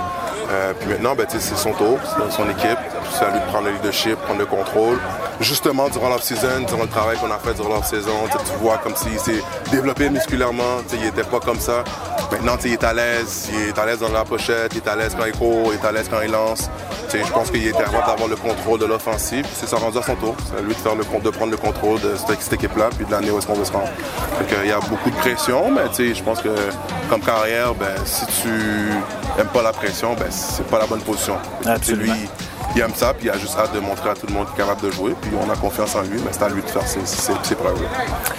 Je dirais qu'honnêtement, la force de cette équipe-là, c'est l'athlétisme. Je pense que ça a été souvent notre force ici au Vieux-Montréal. On a des gros gars sur les lignes, on a de la rapidité au niveau des, des, des receveurs, la rapidité au niveau des demi-défensifs. Je pense que ça va être encore cette affaire-là pour nous cette année. On va jouer physique quand il faut jouer physique, mais on sait qu'on est vite, on, qu'on on peut courir. c'est ce qu'on va faire durant cette saison. L'objectif, euh, d'une équipe comme les Spartiates du Vieux-Montréal. Pas, besoin de dire. Good. Excellent. Parfait. Pour moi, j'ai plus un rôle de leadership. Euh, je dois, on a un objectif cette année, c'est le bol d'or direct. Puis je dois lead l'équipe. On a des, beaucoup de wikis cette année. Puis c'est juste euh, faire, euh, mettre en place les wikis pour qu'ils soient à leur place, puis qu'ils soient comme une famille pour arriver au niveau. mon objectif personnel cette saison, ça va être beaucoup de l'idée la défensive on a perdu, euh, on a perdu pas mal nos leaders de défensifs. il faut, qu'il y ait quelqu'un qui ramène, euh, qui ramène l'énergie puis tout pour que vraiment on soit une, défensive imposante. Euh, puis aussi ben, moins de, avoir moins de commotion que l'année passée. Là, c'est sûr que moins mettre la tête dans le trafic. C'est effectivement. numéro un à étudier dans les yards, puis gagner le MVP soit fin soit de la ligue. OK, fait que Ouais, ouais, je vise le top. Je tu vises le top, c'est excellent, j'aime ça. Euh, penses-tu que vous avez l'équipe qui va t'aider à, Parce qu'on fait jamais ça tout seul. Euh, ah, ça ben prend les gars. Quelle confiance, quel niveau de confiance envers les gars avec qui 10, 10 sur 10, 10 sur 10. On a un bon QB, on a une bonne O-line, j'ai des bons receveurs, des bons DB qui vont m'aider à toujours être meilleur. Puis tout, on a aussi des bons coachs. Excellent. Tu viens au vieux, connaissant l'histoire du football ici, la rivalité avec, avec Vanier, c'est sûr que c'est une des meilleures, meilleures rivalités dans le sport en général, je pense même en dehors du football. Donc c'est sûr que en plus pour le premier match de la saison, euh, les anciens vont venir nous voir jouer. C'est sûr que c'est un, match qu'on a, qu'on a, a, croisé sur le calendrier. Euh, sinon, euh, toutes les équipes, c'est des adversaires qui sont qu'on a hâte de jouer. C'est sûr que on veut s'assurer là, sur l'unité spéciale de faire une différence. Donc, euh, on veut que les joueurs qui sont sur l'unité spéciale amènent une différence, puis soit amènent une différence positive pour l'équipe et non négative.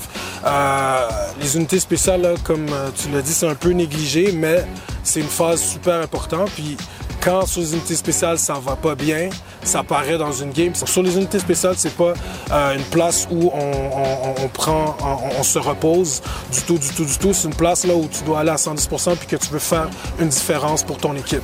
C'est sûr que sur les unités spéciales, pour les, nouveaux qui viennent et même les gars de deuxième année, troisième année, c'est une place où ils peuvent aller chercher un chandail. Donc, si t'es pas en offense, si t'es pas en defense, c'est sur les unités spéciales que ça se passe. Puis il faut que tu travailles fort à ce niveau-là pour te faire valoir.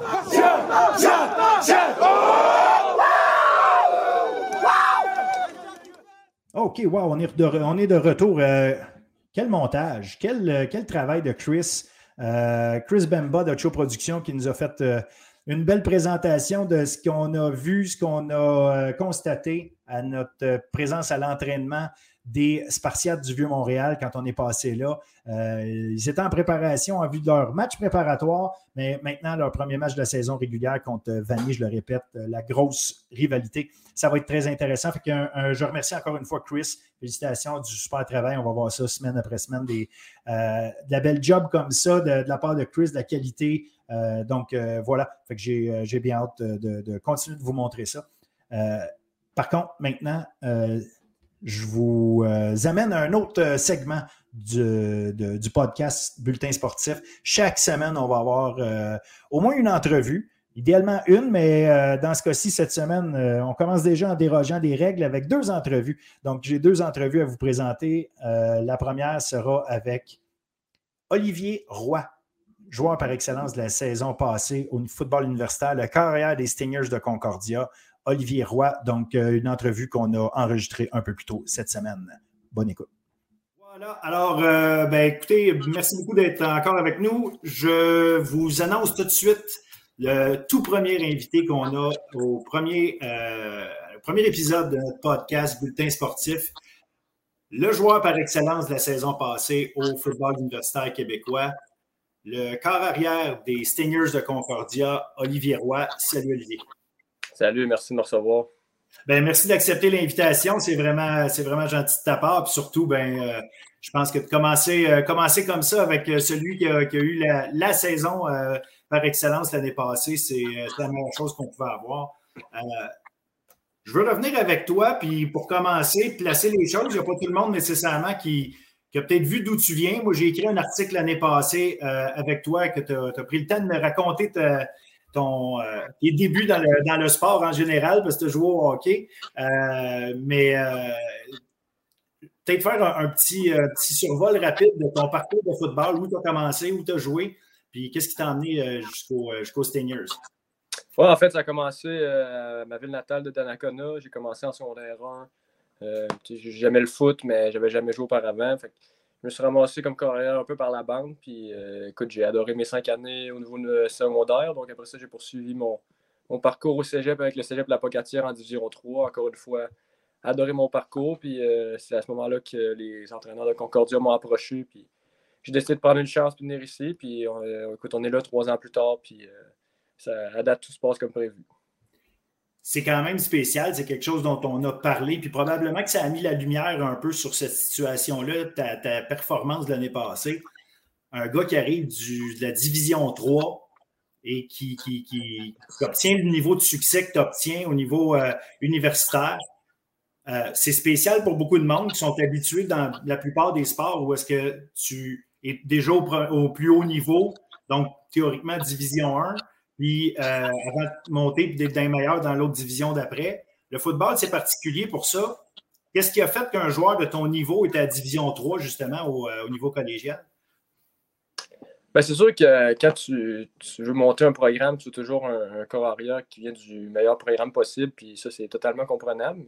Ce qu'il faut comprendre aussi, c'est qu'il y a des bons joueurs qui viennent de partout, puis on a plusieurs exemples, non seulement dans notre équipe, mais partout à travers le RSEQ, je crois. Mais pour ma part, je pense que j'ai juste été dans une bonne situation. Euh, je suis arrivé à ma première année, je n'avais pas de pression d'être le, partant dès le départ. Donc, il fallait juste que j'apprenne le, système de jeu, que je fasse les erreurs que j'avais à faire, puis juste de, bâtir là-dessus. Puis, euh, écoute, à ma deuxième année, j'ai eu la, chance d'être partant. Comme j'ai dit, j'étais bien entouré non seulement de coach, mais un, un bon système offensif, des bons joueurs autour de moi aussi. Fait que j'ai eu toutes les, tous les atouts pour avoir du succès rapidement. Puis euh, tout ce qu'il y avait à faire, c'est prendre ma chance. Puis c'est ce que j'ai fait jusqu'à présent. Donc j'espère que ça va juste euh, continuer dans la bonne direction. visiblement, à ta chance, tu l'as, en as profité. vous avez quoi? Une victoire contre, contre Montréal pendant, pendant la saison. Tu as établi un record du RSEQ. Je pense que c'est la deuxième meilleure performance de l'histoire du, du football universitaire canadien dans un match contre Sherbrooke. Euh, ça prend du monde autour de toi pour faire ça. Oui, les coachs, puis oui, tu as appris à bien lancer le ballon et éviter les erreurs. Mais tu avais un groupe l'année passée de receveurs importants. À quel point ce, ben, groupe-là, est-ce qu'il revient au complet? Est-ce que vous avez, vous avez commencé à pratiquer? Y a-t-il d'autres mondes qui vont avoir du changement de ce côté-là pour vous autres? Ben, c'est sûr que on, est juste au début du camp relativement encore, donc je ne sais pas s'il va y avoir des changements, mais de manière générale, tous nos, nos receveurs partenaires reviennent, donc on devrait, on devrait être assez stable à, ce niveau-là. Puis, comme tu as dit, j'ai eu des, un groupe de receveurs assez exceptionnel l'an dernier, puis il y a beaucoup de, de mon succès qui leur revient, qui revient à, toute l'offensive en général, mais non, j'aime ce qu'on voit depuis le début du camp, puis les vétérans, ils ont, pris les bouchées doubles pendant la saison morte, puis ça paraît. Je pense que les gars prennent de l'expérience, puis les gars veulent encore faire des gros jeux, puis les gars veulent le ballon. Donc, c'est toujours ce que tu veux voir de ton groupe de receveurs. Il y, a, un autre élément qui était intéressant parce que oui, il y a un corps arrière qui est numéro un, puis je vais sortir quelques chiffres quand même. 2000, euh, excuse-moi, 2470 verges par la passe l'année passée. Le deuxième, c'était Jonathan Sénécal avec 1530. Euh, oui, il a joué six matchs, il en a joué huit, mais quand même, il reste que les autres après toi. Il n'y a personne qui a approché ces chiffres-là. 18 euh, passes de toucher, mais ce qu'en plus, 308 euh, verges par, par match en plus, tu es le seul en haut de 300 verges. Mais en plus, que le monde oublie, c'est que tu as été le meilleur porteur de ballon de ton équipe aussi. Tu as fini sixième avec au-dessus de 300 verges.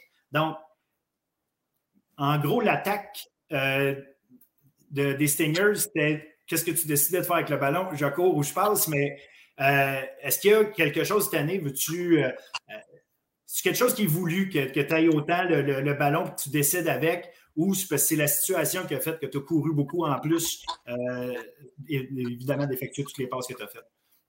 Ben, je pense que c'est un mélange des deux. Je veux dire, euh, je suis un athlète correct. Je veux dire, je suis capable de courir avec le ballon, puis c'est un aspect de mon jeu qui passe peut-être un peu inaperçu, mais dans des fois, en situation de, je sais pas, deuxième essai, ça peut toujours nous dépanner ou des trucs comme ça. Donc, il y a un peu d'improvisme, il y a un peu de, de, courses qui étaient prévues aussi, mais plus que la saison avance et plus que tu lances le ballon, ben, plus que ça, donne des ouvertures aussi pour, courir en tant que carrière. je pense que c'est un mélange des deux, puis c'est un aspect de mon jeu que je veux continuer à développer, puis je veux continuer à utiliser. Le plus de, menaces que je peux, euh, je peux amener à l'autre équipe, ben, le mieux c'est pour nous. Donc, euh, donc est-ce que c'était dans le plan de match, dans le fond, de te laisser euh, cette, cette, dans le fond, cette opportunité-là ou cette, cette décision-là d'avoir le ballon aussi souvent? Ou euh, c'était-tu selon tes, lectures de jeu, est-ce que tu savais ce qu'il en était ou c'était des jeux dessinés d'avance souvent ou est-ce que c'était vraiment toi qui devais porter le ballon? il, y avait, il y avait les deux. Il y avait des fois j'improvisais, des fois c'était prévu, mais euh, bref, comme j'ai dit, je, suis capable de courir, donc je, veux l'utiliser, puis je veux pas que ça soit euh, un aspect de mon jeu que les coachs se, privent d'utiliser parce que je, je cours pas assez vite ou je vois pas assez mes blocs, peu importe. Je veux juste que le livre de jeu soit ouvert pour tout le monde puis que les coachs fassent les meilleures décisions à ce niveau-là c'est intéressant parce que tu n'es pas le plus costaud. Le monde voit ses photos, il dit OK, ça c'est un, un, grand slack, puis ça reste qu'aller se faire frapper par des, des, euh, des secondaires au secondaire, c'est une chose, mais des secondaires au niveau des secondaires puis des, des safety au niveau universitaire, même des joueurs de ligne, euh, euh c'est des costauds, ça, ça frappe, c'est le niveau de robustesse monte, ne veut pas avec le niveau de, le niveau de jeu. Euh, est-ce que l'aspect euh, blessure et, entre en ligne de compte, dans le sens où est-ce que c'est quelque chose que visiblement tu crains pas ça, sinon tu ne porterais pas le ballon aussi souvent. Mais est-ce que ça surprend le monde de voir qu'un gars avec ta shape qui n'est pas, comme je te dis, souvent on voit des carrières sont costauds, on s'attend à les voir porter un peu plus le ballon. C'est quelque chose qui surprend les gens quand, on, quand ils te voient. Euh, je pense pas nécessairement. Je veux dire, à tous les niveaux, j'ai toujours été le, le plus mince ou presque de, de mon équipe. Puis ça m'a jamais empêché d'être un, un gars qui est tough, qui est capable de prendre des, des, plaqués, même quand je les vois pas venir, même quand c'est pendant que je suis en train de lancer le ballon. Mais euh, je veux veux pas que ça, m'empêche de, prendre des décisions de courir avec le ballon ou que ça, je me débarrasse du ballon trop tôt parce que j'ai peur de me faire frapper. Ça, c'est un élément de mon jeu que, encore une fois, je veux pas que ça prive mes coachs de, certaines décisions parce qu'ils ont peur que je me fasse, me fasse frapper. Je veux dire, je, suis capable d'en prendre, puis on, tape sur du bois pour que rien n'arrive, mais jusqu'à présent, j'ai été en santé. Puis, euh, je veux dire. Je prends soin de mon corps comme, comme tous les joueurs de mon équipe, puis c'est la formule gagnante pour rester en santé. Ben, visiblement, Alex, surprenant, puis euh, euh, Coach Collinson, ils n'ont pas, ont, pas encore enlevé ça de leur, leur playbook si, si c'était leur, leur intention. Là, si on revient un peu justement sur la, saison, bon, OK, évidemment, il y a eu des performances individuelles on dirait que Concordia a monté à un niveau où est-ce que tu dis, OK, là, euh, c'était l'équipe numéro 3 l'année passée, parce que tout le temps, les deux gros, euh, Montréal et Laval, on a eu l'impression que le Concordia s'est placé comme l'équipe numéro 3. Qu'est-ce que ça prend pour être numéro 1, selon vous, en ce moment, avec l'équipe que vous avez? Euh, j'imagine que vous croyez en vos chances en voyant comment ça s'est passé l'an passé. Ah, c'est sûr qu'on croit nos chances, puis je pense que l'an passé, on a, on a eu des belles performances, mais on n'a rien accompli de, ce qu'on voulait. Puis c'est juste un standard qui est plus élevé euh, maintenant avec notre programme. Puis je pense que pendant longtemps, ça a souvent été on veut juste faire les séries, on veut finir quatrième. Puis euh, c'est une mentalité que je pense qui n'est pas nécessairement la bonne si on veut se rendre au bout. Donc on croit en nos capacités. On est un groupe qui, vieillit, qui a plus d'expérience, qui a vécu les séries. Donc je pense qu'on est rendu à un, moment où on peut penser à, à passer au prochain niveau. Écoute, on présente mon ennemi à où euh, les séries, c'est en trois mois peut-être. On, projette un peu dans le, futur, puis on veut, on veut garder un jour à la fois, mais je pense qu'on est rendu là en tant qu'équipe de, passer au prochain niveau, puis qu'on ne vise pas juste d'être trois ou quatrième, mais on, veut viser le sommet. Excellent. Puis si on, si on parle de, Bon, vous avez finalement été éliminé en, demi-finale par Laval. Euh, Laval a semblé l'équipe que vous avez comme pas solutionné. Toutes les autres, on dirait que vous avez été capable de, leur donner un. Je ne dis pas que Laval, vous n'avez pas donné des matchs. Je pense qu'à chaque fois, après la première mi-temps, vous étiez toujours dans, le match. On dirait que Laval arrivait à s'ajuster l'année passée euh, d'une manière différente que les autres. Puis on dirait qu'il arrivait à un moment donné à, contenir votre attaque, qui a été quand même très forte. C'est, qu'est-ce qui faisait Laval, dans le fond, qui, arrivait à vous contenir, euh, qui était différent des autres? Mhm, mais ce bon point, ça mérite d'être adressé. Je veux dire, euh, on ne se cachera pas, c'est l'équipe qui, comme, vous avez, comme vous avez dit, on n'a pas réussi à comme déchiffrer vraiment, mais euh, football, c'est un sport qui est toujours de match-up. Puis l'an dernier, pour une raison ou une autre, euh, il, matchait très bien, puis on avait de la difficulté à, finir euh, rendu dans, la zone rouge, à finir nos matchs quand on, avait les devants. c'est quelque chose qu'on a adressé aussi durant la saison morte, c'est quelque chose qu'on adresse encore présentement, puis on essaie toujours de trouver des solutions ce problème-là parce que si on veut passer au prochain niveau puis se rendre au sommet, il ben, faut battre les, grosses équipes. Laval en fait partie. Puis c'est pas quelque chose qu'on ignore ou qu'on fait comme si on ne voyait pas. On a eu de la misère à contrôler l'an dernier, puis c'est un problème qu'il faut régler. Dans l'entre-saison, évidemment, après tout ça, euh, bon, euh, on, se tape dans le dos ce qu'on a bien fait. On essaie de regarder euh, ce qu'on peut faire de mieux. Sur quoi Olivier Roy a travaillé pour amener ça à un autre niveau? C'est quoi, quoi qui, était l'élément sur lequel tu as travaillé toi le plus fort? Ben, ma priorité à moi, c'est toujours d'avoir du, du bon timing avec les gars autour de moi. Je pense que peu importe le, schéma offensif qu'on a ou peu importe les, athlètes qu'on a, si il n'y a, pas de chimie, ben, tout ça, ça, va aux poubelles. pour moi, la priorité numéro un, c'est toujours de travailler avec mes receveurs, travailler avec mes porteurs de ballon, avoir le plus de timing possible. Mais autre que ça, je pense que cette année, j'essaie d'amener mon, comme mon football IQ à un autre niveau, essayer de plus comprendre les défensives, euh, essayer de plus comprendre ce qu'on fait euh, sur la ligne offensive aussi. C'est quelque chose que je n'étais pas nécessairement euh, un expert l'an dernier. Ça, c'est deux aspects que j'ai voulu vraiment travailler pendant la saison morte. je pense que de ce côté-là, j'ai amené mon, mon jeu peut-être à un, meilleur niveau que l'an dernier. Puis, le plus que je sais ce qui se passe sur le terrain, ben, le mieux je vais être capable de performer cette saison. C'était des aspects qui étaient importants pour moi durant la saison morte, puis j'ai fait mon possible pour, pour améliorer ces aspects-là. Est-ce que c'est quelque chose que tu travailles tout seul? C'est quelque chose que tu travailles avec des coachs? Comment tu t'y es pris justement pour, pour adresser ces situations-là? C'est quelque chose que tu t'assois avec un coach surprenant puis tu lui demandes du temps, tu dis on, on, peut-tu regarder ça ensemble? Tu d'autres coachs et comment tu, comment tu travailles ça? Ah, c'est sûr que ça commence toujours avec les coachs. moi, il y a des choses que je suis capable de déchiffrer par moi-même, mais il y a des fois que j'ai besoin d'un peu d'aide. Puis, écoute, les coachs sont là pour là, sont à temps plein pour une raison. Fait ça commence toujours avec les coachs, mais une fois que je sors du bureau, ben là, c'est.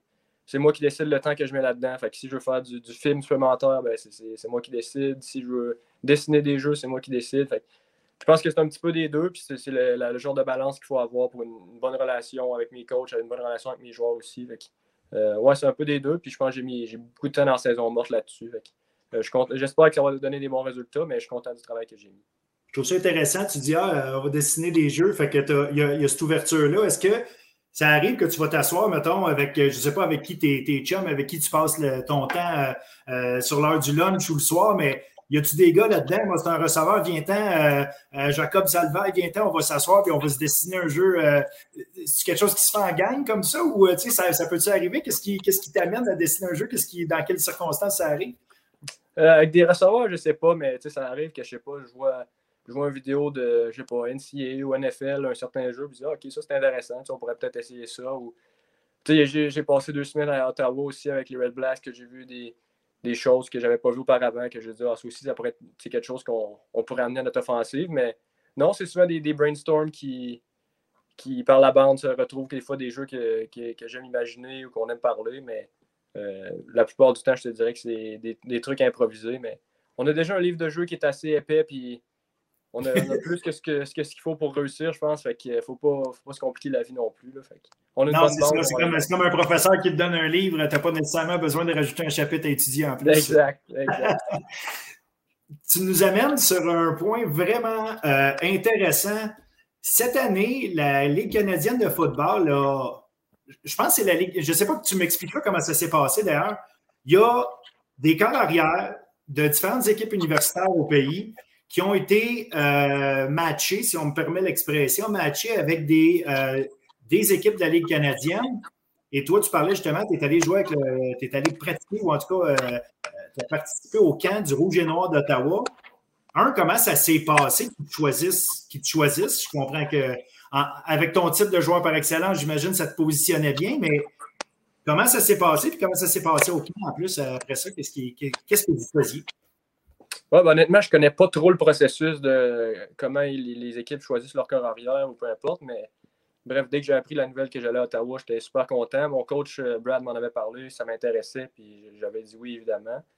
Mais euh, rendu là-bas, de ce que j'avais entendu d'expérience de certains corps arrière, c'était vraiment juste, euh, tu étais là comme spectateur, tu regardais ce qui se passait, puis tu n'étais pas vraiment appliqué, mais à ma, surprise, en fait, j'étais vraiment accueilli comme si j'étais un joueur de l'équipe, littéralement. J'ai eu des, répétitions en pratique de 7 contre 7, de 12 contre 12. J'étais dans la salle de meeting, je faisais toutes les, toutes les drills en pratique que les autres carrières faisaient aussi. Donc, euh, ça a été coupé un petit peu court à cause de la grève, mais les deux semaines et demie que j'étais là, je pense que ça a été vraiment bénéfique pour moi. Puis, juste vivre la vie d'un professionnel pendant deux semaines, c'était quelque chose de très agréable. Puis, j'ai appris beaucoup, je pense, durant ces deux semaines-là, mais bref, j'ai été agréablement surpris de, cette visite-là. Puis moi, j'ai que des bons mots à, dire, non seulement du programme des Red Blacks, mais du programme de, de, stage des carrières en général.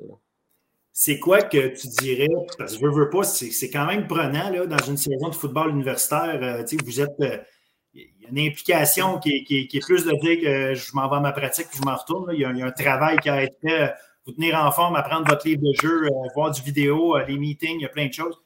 Qu'est-ce qu'il y, a de plus au niveau universitaire, euh, pas universitaire, mais professionnel? C'est quoi la, marche, si tu veux, quand on dit la marche est, haute des fois, au-delà du niveau de jeu? Est-ce qu'il y a des choses qui font que tu dis, OK, il faut faire ça en plus? Y a-t-il des choses que tu as appris là-dedans? Oui, mais c'est sûr qu'il y a l'aspect école que ces gars-là n'ont pas à s'occuper non plus. Donc, c'est 100% football durant la, durant la saison. Ce n'est pas nécessairement le cas pour nous, mais je pense qu'au au niveau universitaire, on est rendu à un stade où on, a un, style de vie qui est très proche de celui des pros. Je veux dire, on, passe la plupart de notre temps là, on prend soin de notre corps, on prend soin de, notre mental, on regarde notre livre de jeu, tout ce qu'il faut. Mais c'est sûr qu'il rendu au. De mon expérience avec les Red Blacks, les gars sont, sont juste à un autre niveau euh, là-dessus. Ils, prennent soin de leur corps en tout temps.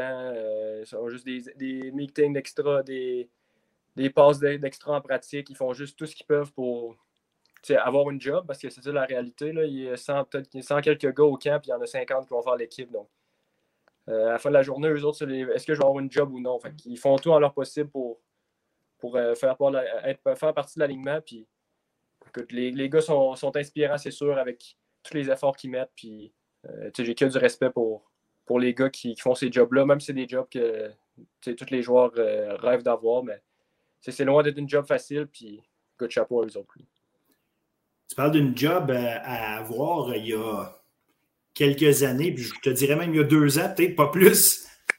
Être un carrière qui sortait d'un programme universitaire canadien, ça voulait essentiellement dire qu'après tes cinq années, tu allais euh, soit être coach ou arrêter de jouer au football, mais une carrière professionnelle ou changer de position, c'est arrivé à quelques-uns, mais une carrière dans la Ligue canadienne comme carrière, c'était pratiquement euh, impossible.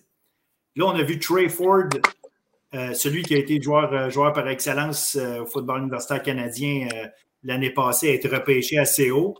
On a vu, puis on continue de voir Nathan Rourke, le carrière canadien qui performe à un super niveau avec les Lions de Colombie-Britannique.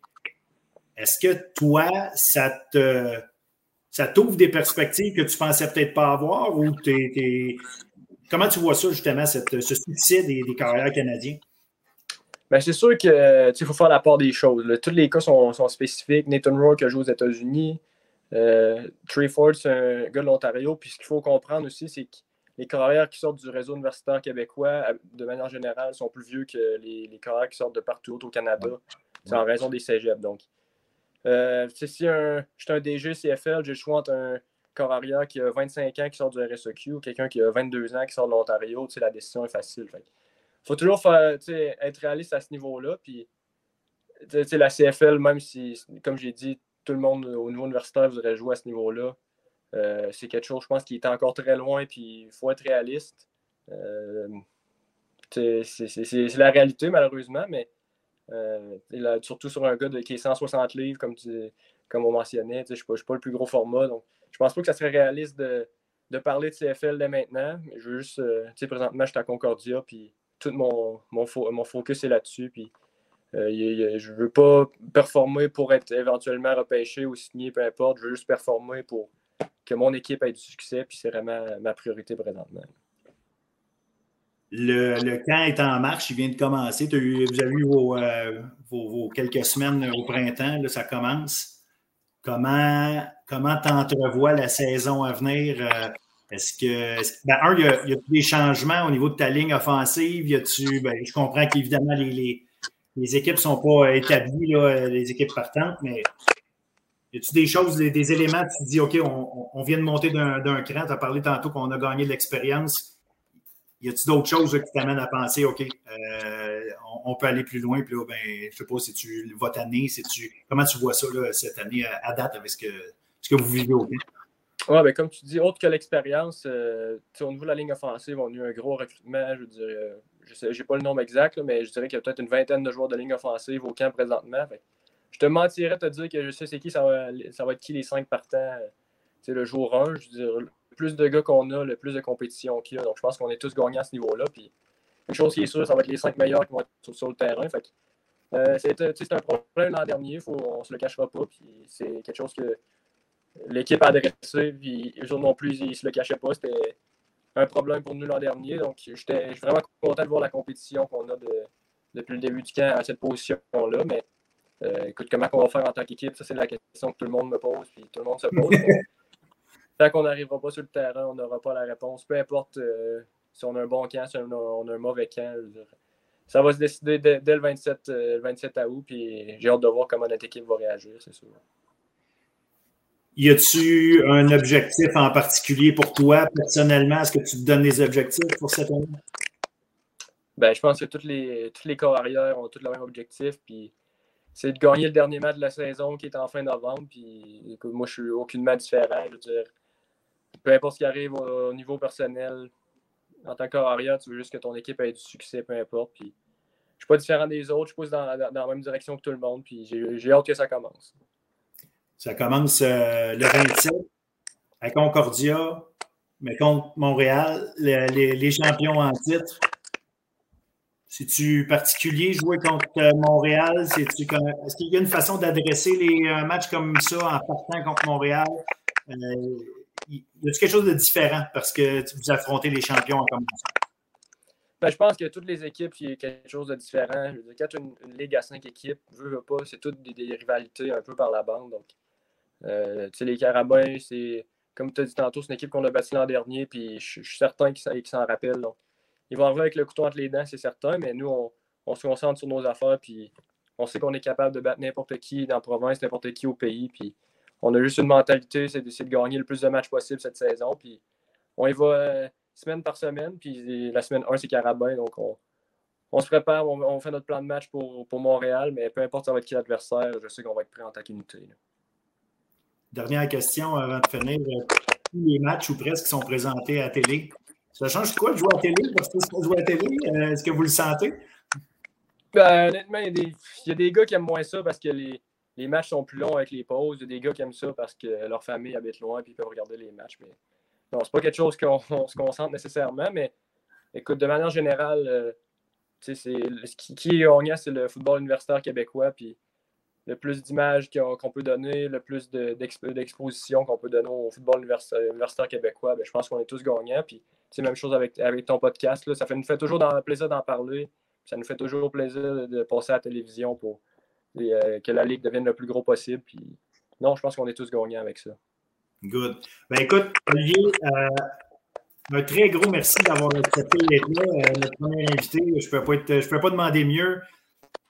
Peux juste te souhaiter, euh, évidemment, de la santé, que vous vous améliorez après chaque semaine parce que c'est le message tout le temps que j'entends. Et puis, euh, évidemment, un, championnat. Pas supposé prendre pour personne. Je prends pour personne. Mais si après huit saisons de suite, avec des finales Montréal-Laval, on peut avoir d'autres choses, je ne serais pas déçu. Mais non, personne ne serait déçu. Mais en tout cas, euh, merci de m'avoir reçu. Puis euh, encore une fois, merci de parler du football universitaire québécois. Ça nous fait toujours plaisir. Au plaisir. Merci beaucoup encore. Salut. Bye. Salut. Excellent. Ben écoute, euh, je te remercie beaucoup, Olivier. C'est vraiment apprécié. Puis, comme, comme je l'ai dit tantôt, une excellente saison. Puis on se reparle. Yes, sir. Je te remercie beaucoup. À bientôt. Salut. Bon, excellent. Olivier Roy avait des bons, euh, un paquet de bons euh, éléments à nous raconter. Euh, il se prépare bien pour sa saison, donc ça va être intéressant de voir ce qu'il ce que, ce va être capable de faire. Est-ce qu'il va être capable de continuer après, après sa, superbe saison de l'année passée? Maintenant, je vous, tout de suite, je vous passe à une autre entrevue qu'on a également enregistrée un peu plus tôt cette semaine.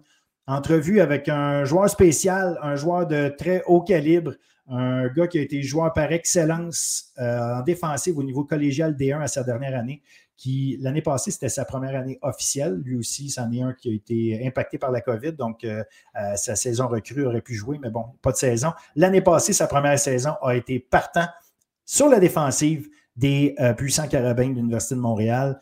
Le secondaire, Nicky Farinaccio. Donc, encore une fois, je vous souhaite une bonne écoute. Vraiment un gars intéressant à écouter. Alors, bonjour tout le monde.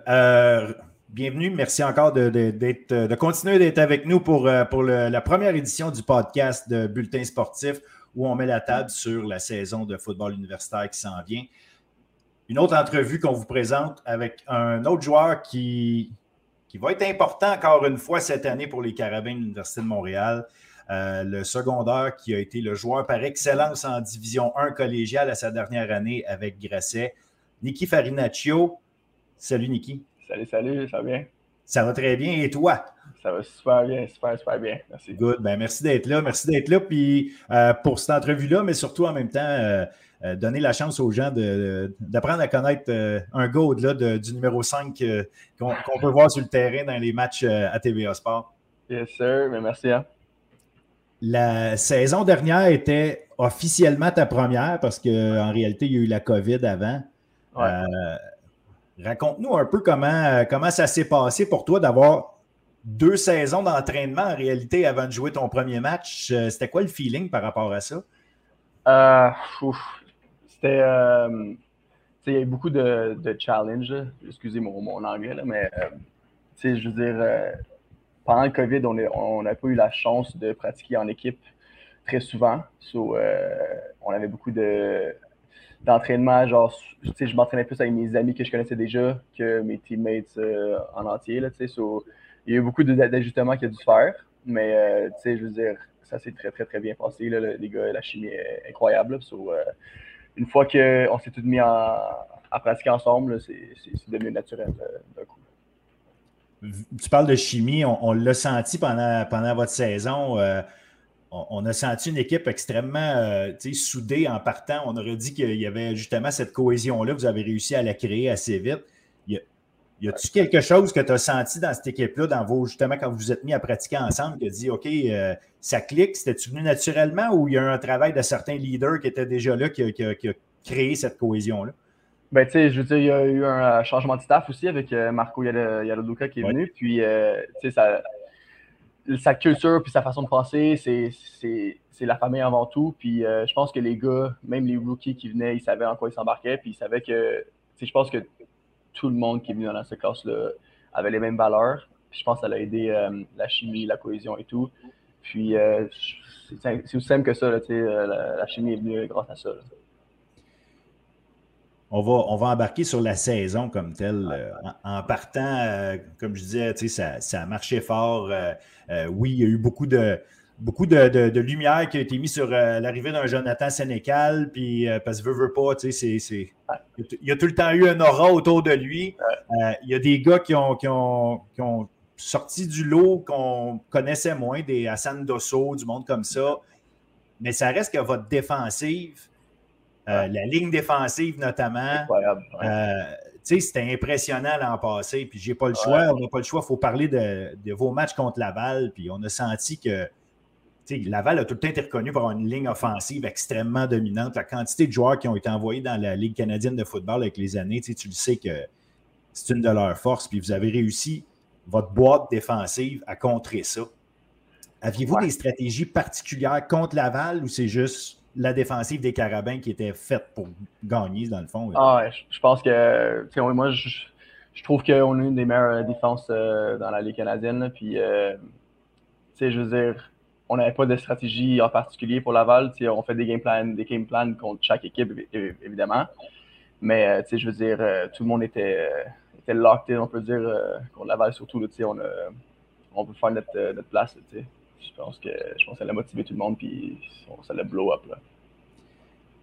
Il y avait Laval, mais il y a eu Concordia aussi pendant la saison, qui a trouvé le moyen d'aller vous chercher dans une, euh, deuxième demi. Euh, quel effet ça a eu sur l'équipe? Parce que oui, Concordia, je comprends que d'habitude, euh, il y a vous autres puis Laval depuis des années. D'ailleurs, ça fait huit saisons de suite que la finale de Dunsmore, c'est Laval-Carabin. Mais Concordia est arrivé. Concordia avait une grosse attaque. Quand vous avez joué contre eux, est-ce que ça a été un wake-up call du genre on n'a pas joué comme on voulait ou non, il y a d'autres équipes qui jouent de, haut niveau? Tu sais, c'est comment vous l'avez perçu? Vous autres, vous n'avez pas bien joué, vous avez dit, vous êtes dit non, non, euh, le, niveau il est plus haut maintenant. Ou, euh, ben, je comprends que ton maintenant à toi est peut-être différent dans le sens que c'était ta première année, mais votre perception de ça, c'était quoi? Tu sais, je sens. Euh, ah, je peux pas dire ça, là, mais je veux dire, je sens des suspects personne. Nous, euh, personnellement, moi, je pense que on fait notre tape, on sait comment on joue et tout, puis euh, on n'a pas joué au niveau des carabins, tu, comprends? Euh, ça a été vraiment un gros wake-up call pour tout le monde, tout le monde, genre les joueurs autant que les coachs. Puis, ça, nous a, ça nous a propulsé vers le succès, on peut dire. Là. Puis, on l'a pas ça à la légère. On voulait pas que ça arrive une deuxième fois. on a fait en sorte que, que tout ça s'arrange après. Là, parce qu'après ça, comme tu dis, euh, ça, ça, a juste monté. Puis euh, ah on, a vu, on a vu vraiment l'excellence. Puis je pense que ça a été le, point d'exclamation de tout ça. C'est votre victoire à Dunsmore contre, contre Laval, où on a eu l'impression que, contrairement à bien d'autres années avant où on regardait les matchs, que c'était extrêmement serré du début à la fin. Souvent des matchs euh, tellement défensifs que des fois, ça ne se rendait même pas à 10 points. Puis, là, on a vu, on a vu les Carabins, euh, tu sais, OK, c'est la meilleure équipe au Québec cette année. Quand vous êtes allé après ça en demi-finale, est-ce qu'il y avait une impression, OK, on est, on est extrêmement fort? Qu'est-ce qui est arrivé dans ce match-là qui a dit, OK, euh, Saskatchewan était plus fort que nous ce match-là? Parce que, bon, un match donné, euh, ça se peut. Qu'est-ce qui est arrivé qui, dit, OK, la différence entre comment on a joué contre Laval versus contre Saskatchewan? Qu'est-ce qui a, amené la meilleure équipe au Québec à dire OK, là, ça, c'était notre mur cette année? Ouf, ah, tu sais, je sais pas comment dire ça, là, mais dans, on n'a pas. Tu sais, c'est pas une équipe qu'on joue contre souvent. C'est pas, mm-hmm. pas une équipe qu'on a fait du game plan euh, très longtemps dessus. C'est deux semaines qu'on a, on a eu plus préparé. Euh, I guess that, that day, la meilleure équipe est, est venue en top, mais je sais pas comment dire ça. Je veux dire, si on les reprend, moi, sans, sans, sans aucun doute, là, on est bas. Là. Tu comprends? So, je sais pas trop comment dire pourquoi ce serait différent, là, mais... Mais, mais c'est pas, vous n'êtes pas arrivé avec euh, une confiance de dire, OK, euh, vous aviez déjà en tête la Vanier. Euh, parce que des fois, c'est ça. Tu dis, ouais, avec du recul, peut-être qu'on avait une préparation, ouais.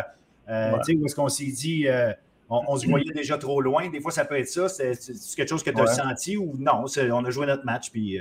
Ah, mais on a joué notre match, puis je sais que... Avait, on, on, on, est une jeune équipe, puis on avait il y avait beaucoup de stress dans le locker. C'est nouveau pour certains gars, jouer euh, en dehors du Québec. Mais euh, on peut rien faire rendu là. Hein, c'est le passé. Là, ah non, ça c'est sûr. L'idée, c'est toujours d'essayer de. Surtout pour les gens de l'extérieur, les fans, on regarde ça. Ou, euh, puis, puis notre, la plus grosse. En tout cas, moi, ce qui m'intéresse souvent de savoir, c'est qu'est-ce qui se passe dans le vestiaire, ces lignes de côté? Parce que les X, les O, euh, euh, bon, n'importe quel coach peut, euh, ou tu apprenti coach ou quoi que ce soit, peut, peut faire du Monday morning quarterback. Puis l'idée, c'est pas, pas de. pas de revenir sur des jeux puis dire bon, mauvaise décision ici et là. Ça, mais c'est souvent qu'est-ce qui se dit, c'est quoi le mindset, comment ça se sent? Tu, sais, tu le sens quand les gars, même si tu es en train de perdre un match, que les gars ont confiance puis ça va revenir. Ou des fois, justement, dès que le premier, euh, le premier coup dur arrive, on dirait que oh, on, dirait que ça a fait mal celui-là. Tu sais, on le sent dans le groupe. Fait que c'est cet aspect-là que quand tu es dans les estrades ou tu regardes ça à la télé, tu, tu, ouais, tu, peux pas, le sentir. Fait que c'est pour ça que je pose la question. Ouais. Non, mais c'est sûr, c'est différent. Là, je veux dire, euh, il, y a plein de choses que les partisans ne voient pas euh, du football. Là, la préparation, même le off-season, c'est fou comment c'est intense. Maintenant, là, quand, quand l'été, ça, ça, nous rentre dedans, là, mais c'est normal, c'est part of the game, c'est ça qu'on aime, c'est pour ça qu'on est là, c'est notre passion, mais il y a beaucoup, beaucoup, beaucoup de choses qui, qui rentrent en compte. Ben, Parlons-en du, du off-season. Euh, ouais. Avant de parler de, de votre, euh, de votre euh, entraînement, ou en tout cas de toi, que, comment ça s'est passé, il y a eu, le, il y a eu la, tout le volet de recrutement. Ouais. Euh, tu sais, euh, bon, le monde ne le sait pas nécessairement, mais toi et moi, euh, on s'est parlé, je t'ai posé quelques questions. J'ai d'ailleurs écrit un article là-dessus. les Carabins ont, en partie, au moment où en tout cas le, gros des annonces se faisait, les Carabins ont un peu volé le show. tout, le monde, tout le monde semblait vouloir s'emmener de, devenir un Carabin. Tu te dis, bon, il va y avoir 200 personnes dans cette équipe-là. Mais au-delà de ça, tes secondaires, il y a beaucoup de secondaires qui ont, qui ont décidé de de signer avec les Carabins. Ouais. C'était quoi le feeling au moment où tu as vu tous ces secondaires-là? Oui, il y a un partant, tu sais, évidemment, tu sais, c'est jamais gagné, mais c'est quoi le feeling de dire, wow, OK, il y en a beaucoup qui arrivent? Euh, comment comment tu, vois ça arriver? Comment tu as, perçu ça, toi? Euh, personnellement, j'ai vraiment aimé ça. Moi-même, j'ai contacté les gars pour, pour avoir un petit lien puis tout, puis savoir ce qu'il ce qui, ce qu y avait dans leur tête et tout, mais le, plus de gars qu'on est, le plus de profondeur qu'on a, le plus de compétition il y a en pratique, le meilleur qu'on va devenir, tu comprends? Puis, tu sais, at the end of the day, euh, si c'est pas moi qui est starter, c'est pas moi, tu sais, je veux dire, tout ce que je veux, c'est qu'on gagne, tu comprends? Puis, if I gotta be a special teams player, I'll be a special teams player, tu comprends? So, si à la fin de la journée, un rookie est meilleur qu'un vet, so be it. C'est mieux pour l'organisation, pour l'équipe et tout. So, je veux dire, moi, je suis très content de la compétition, j'aime ça, puis ça, ça bouge en pratique, puis on adore ça. Puis cette euh, compétition-là, euh, euh, visiblement, tu as eu une approche de leader en disant, je vais les accueillir, mais après ça, une fois sur le terrain, ou en tout cas en dehors du terrain ou pendant le camp de printemps, cette compétition-là, l'as-tu senti, toi, personnellement? Est-ce que tu t'es dit, OK, je, je, dois en donner un autre niveau à cause de cette compétition-là? Non, non, non, non. Tu sais, je veux dire, pas un autre niveau, mais garder mon niveau que je joue, que, que je m'entraîne et tout, parce que, tu sais, je veux dire, en entrant comme rookie l'année passée, ou deux ans, on peut dire, j'avais la même mentalité. Tu, tu, veux performer à tes plus hautes capacités. Tu veux faire tout en ton pouvoir de, de starter ou whatever pour aider, tu comprends? So, je peux pas dire je peux pas dire que je me suis plus entraîné parce que je faisais tout ce que je pouvais, tu comprends? So, oh oui on, sent la compétition, on sent le, pressure, mais on s'entraîne autant, puis on fait tout ce qu'on peut. Là, so, je peux pas dire que je me suis plus entraîné ou si je me suis plus préparé parce que à chaque année, je me prépare euh, le plus que je peux.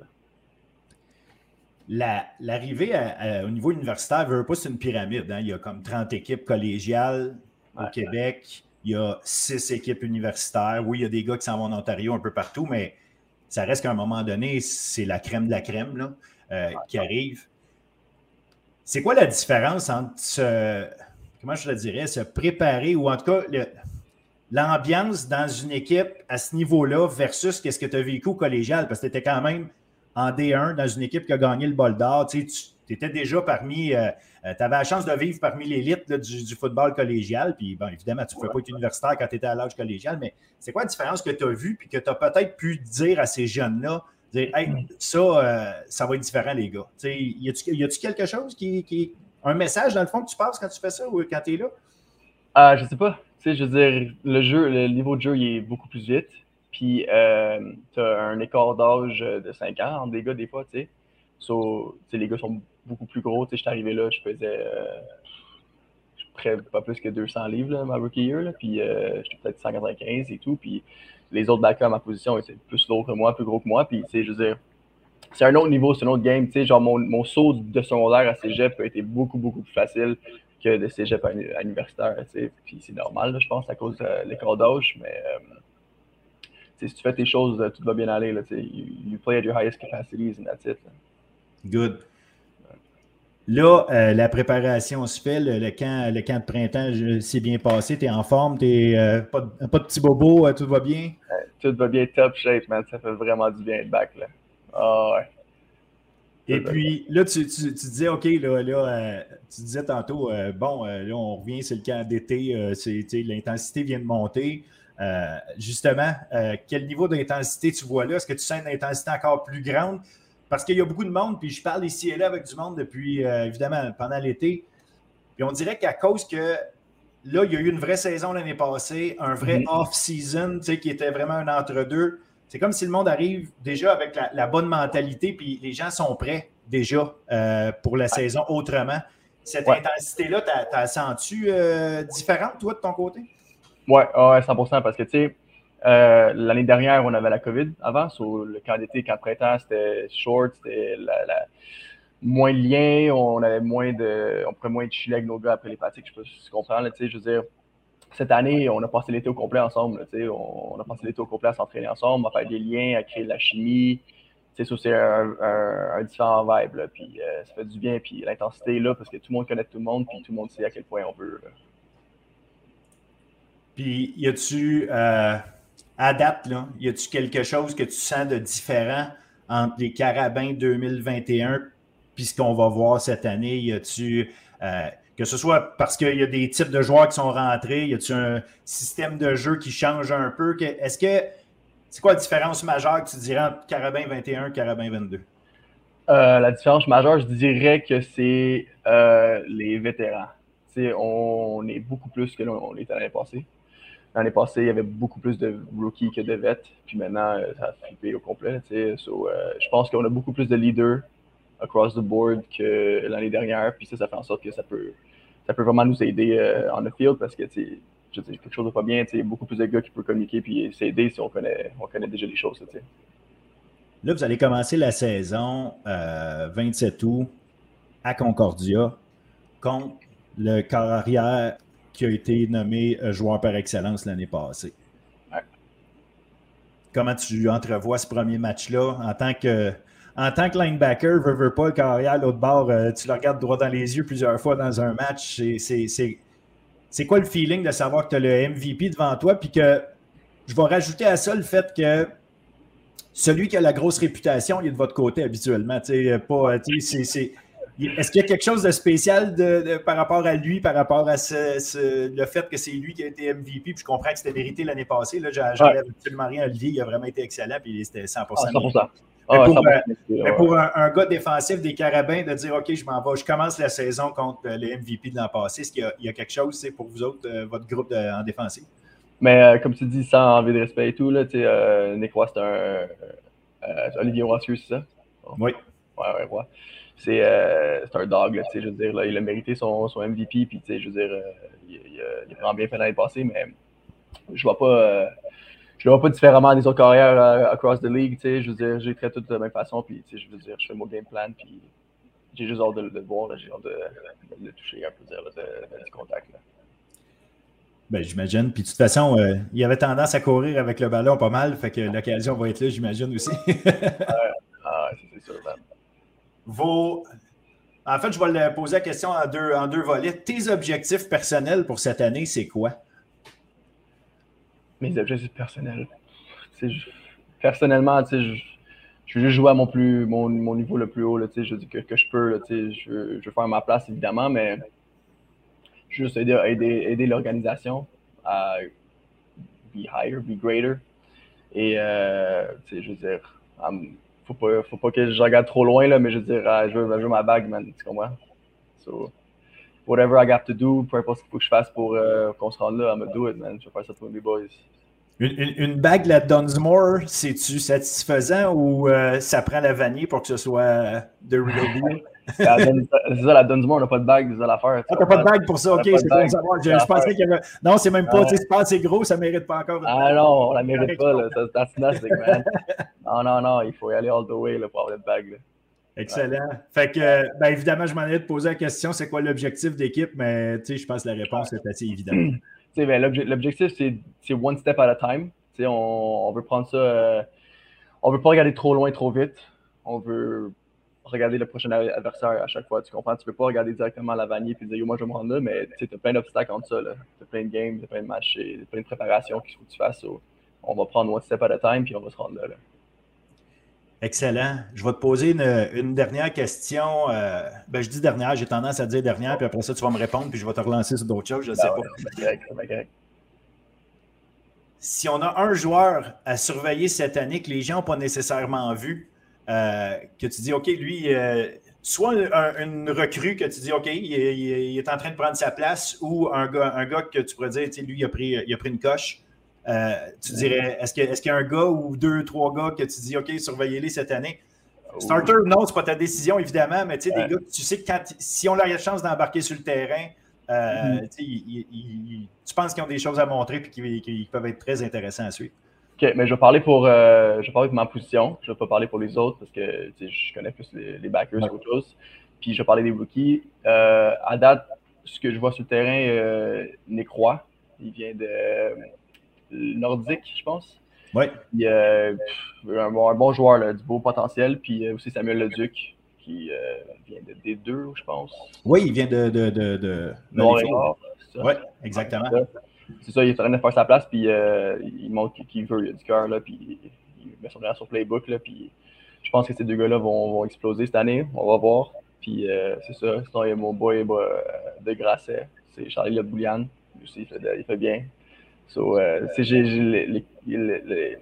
la crew de backer est incroyable cette année. Là, on a la profondeur comme ça se peut pas. Là. Puis, euh, je veux dire, personne n'est parti de, de l'année dernière. On a encore les mêmes, la même crew qu'on avait, mais plus d'autres gars qui vont venir et vont step up. Là, ça va juste être beau à voir, puis euh, j'ai vraiment, vraiment hâte. D'ailleurs, euh, c'est intéressant ça, parce qu'effectivement, tu parles de Bouliane qui, qui, est quand même un exceptionnel là, pour quelqu'un qui. N'importe qui l'a vu jouer dès que tu regardes Grasset jouer, tu regardes des, des vidéos, tu allais voir les matchs. Euh, euh, c'était pas long qu'après une ou deux séries, tu te dis OK, c'est qui ce gars-là? Parce que c'est sûr qu'il qui, il court tellement vite de un. Donc, il, couvre beaucoup de terrain. Mais en plus de Boulian, bon, tu me nommes euh, le Duc. Est-ce qu'il y a je sais que ce n'est pas quelque chose qui se fait comme autant sur, sur les lignes défensives. Souvent, il y, a une, rotation qui se fait. Mm-hmm. C'est quelque chose qui peut arriver, une rotation au niveau des, backers cette année sur le terrain? Est-ce que c'est quelque chose qu'on peut s'attendre à voir? Euh? Moi, je pense que oui. je veux dire, il y a tellement de talent. Euh, puis avec, on a plein de body types différents. Je veux dire, personne n'est pareil nécessairement. Puis euh, Denis Touchette, c'est un mastermind. il, connaît ses shit. Là, euh, je pense qu'il n'y aurait pas de problème à nous bouger, il n'y aurait pas de problème à trouver des différents schemes et tout. Il reste à voir avec la saison, puis les game plans, puis euh, on va voir comment ça va, ça va se donner. Mais je suis sûr qu'il n'y aura pas de problème à nous bouger. Excellent. Euh, ça va être une vraie dernière. J'ai posé, posé, la question à, à Olivier Roy, puis je vais te la poser à toi aussi. C'est quoi le, feeling de jouer à télé versus pas jouer à télé? Ça change quelque chose ou avez-vous une. sais, y a-tu un petit. Oh, attends, euh, tu sais, on, joue à TV, TVA Sport vont décrire notre match. Y a-tu quelque chose? C'est-tu spécial? Ben, qu'est-ce que je m'attendais pas, c'est les, les, les, annonces. Dans le fond, on a un petit break quand on est sur le terrain. Puis, je sais, s'il y a un gros jeu et tout qui se passe, t'ai couru 60 verges, puis après, t'es es un petit peu gaste. Puis là, ah, le petit drapeau rouge, il sort. T'as une petite pause de deux minutes. Là. Ça, ça fait du bien. Ça, ça change la game, ça, c'est sûr. Puis, c'est là que, tu sais, je veux dire, je pense que c'était à Sherbrooke, ma première game télévisée. Puis, euh, je pense que c'est ça, j'étais sur le terrain, puis la première annonce arrive, puis là, j'étais juste genre, qu'est-ce qui se passe? Je comprenais pas trop, puis là, les, les vets m'ont dit, yo, c'est l'annonce, man, on a une petite pause. J'étais genre, OK, on est là for real. So, ça, ça, ça, change la chose, puis ça fait juste du bien, c'est cool à savoir que nos parents, nos familles, nos amis peuvent nous regarder à la télévision, là, c'est juste cool. Ben, puis en plus, euh, TVA Sport cette année va, va, présenter pratiquement tous les matchs. Fait que... Ah ouais? Oui, oui, exact. Ils présentent deux matchs par fin de semaine au lieu d'un. Donc, ben cool, donc, euh, je pense qu'il y a euh, essentiellement, il y a comme quatre matchs dans toute l'année qui ne sont pas présentés. Donc, euh, fait, que, oui, c'est un, un, plus, puis sérieusement, c'est une sacrée belle nouvelle pour. ah, mais c'est vraiment cool, ça. C'est une bonne exposure pour nous, ça. Exact, exact. Écoute, il me reste à te souhaiter une excellente saison, surtout beaucoup de plaisir à jouer au football, parce qu'à la base, on joue au football, même si c'est et que ça, prend beaucoup de travail. Ça on est là pour s'amuser, hein.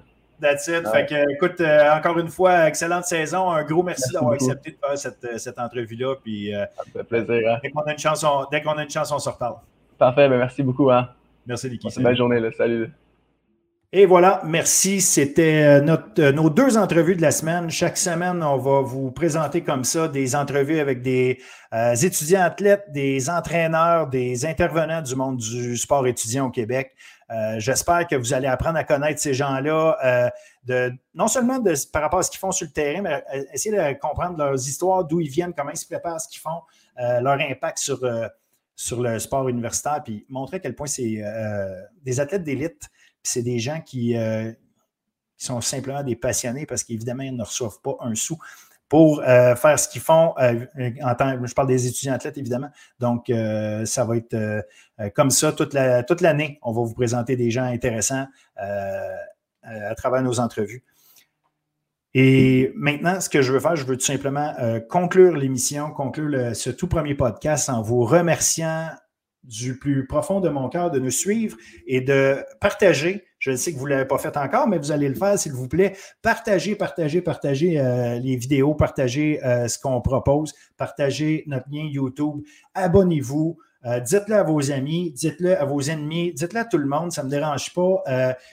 Faites-nous des commentaires et mettez des commentaires. tout ce qui est constructif, on le prend. ce qui est moins constructif, ça se peut qu'on le prenne pareil, parce que ça se peut que vous ayez raison, mais faites-le dans le respect. Nous autres, c'est notre leitmotiv. On, on respecte tout le monde. Notre but, c'est jamais de, de cibler ce qui, ce qui est négatif, ce qui va mal. C'est de cibler euh, ce qui va bien puis ce qui est intéressant à montrer. Ça ne veut pas dire qu'on ne parlera pas du reste. Quand quelque chose a un impact, on va le mentionner. Mais le but, c'est de le faire dans le plus grand respect possible. Et surtout, surtout de vous faire voir, vous faire comprendre à quel point le, le sport euh, universitaire, le sport collégial, le sport euh, des fois scolaire aussi, comme je vous ai dit en début d'émission, comme on va en parler. Y, a des choses intéressantes. J'aime bien dire que ce ne sont pas des héros du samedi, ce sont des athlètes d'élite. J'aime aussi souvent dire que nos médias principaux, je trouve qu'il y aurait plus de place à donner à notre sport universitaire, sport collégial, le sport de chez nous. Pourquoi me parler euh, de la victoire des Orioles de Baltimore contre les Brewers de Milwaukee et prendre euh, une minute et demie à me montrer euh, des jeux de toutes sortes alors que les images sont là, les gens sont là, les gens sont disponibles, les statistiques sont là, tout est là pour le dire, pour en parler. Donc, faisons une plus grande place. Ceux qui aiment ça, continuez de nous suivre. Ceux qui ne savent pas encore qui aiment ça, ben, dites-leur de nous suivre. Puis euh, on, va être là, on va être là chaque fois. Euh, moi, je vous dis une bonne semaine. Je vous souhaite une bonne semaine. Et je vous dis aussi de ne pas suivre que le football parce qu'il y a le début de la saison de golf universitaire, le premier tournoi. Il y a le début de la saison de soccer universitaire et collégial, féminin, masculin. Allez sur le site du RSEQ, vous allez voir euh, tous les matchs, quand est-ce qu'ils sont. Et il y a le flag football aussi qui va commencer bientôt. Faites-vous plaisir. Faites-vous plaisir. Allez voir du sport étudiant et profitez-en pendant qu'il fait encore beau parce que plus l'automne avance, plus on a des températures pour le moins merdiques. Ça fait partie de la vie de, fans de sport étudiant d'aller voir euh, des matchs dans des conditions qui ne sont pas toujours le fun, mais quand elles sont le fun, profitons-en. Donc euh, voilà, je vous invite à, faire le tour, puis euh, on se revoit la semaine prochaine. On va faire le tour de tout ce qui va, va s'être passé dans le sport étudiant. Euh, on répète, je répète, on met la table sur la saison de football collégial euh, la semaine prochaine avec notamment William Julien qui va venir en parler avec nous. Et puis, on va avoir une entrevue euh, que je vous prépare avec notamment, ça devrait être elle, Joël Mercier de l'équipe de soccer du Rouge et Or de l'Université Laval. Merci à tout le monde. Salut.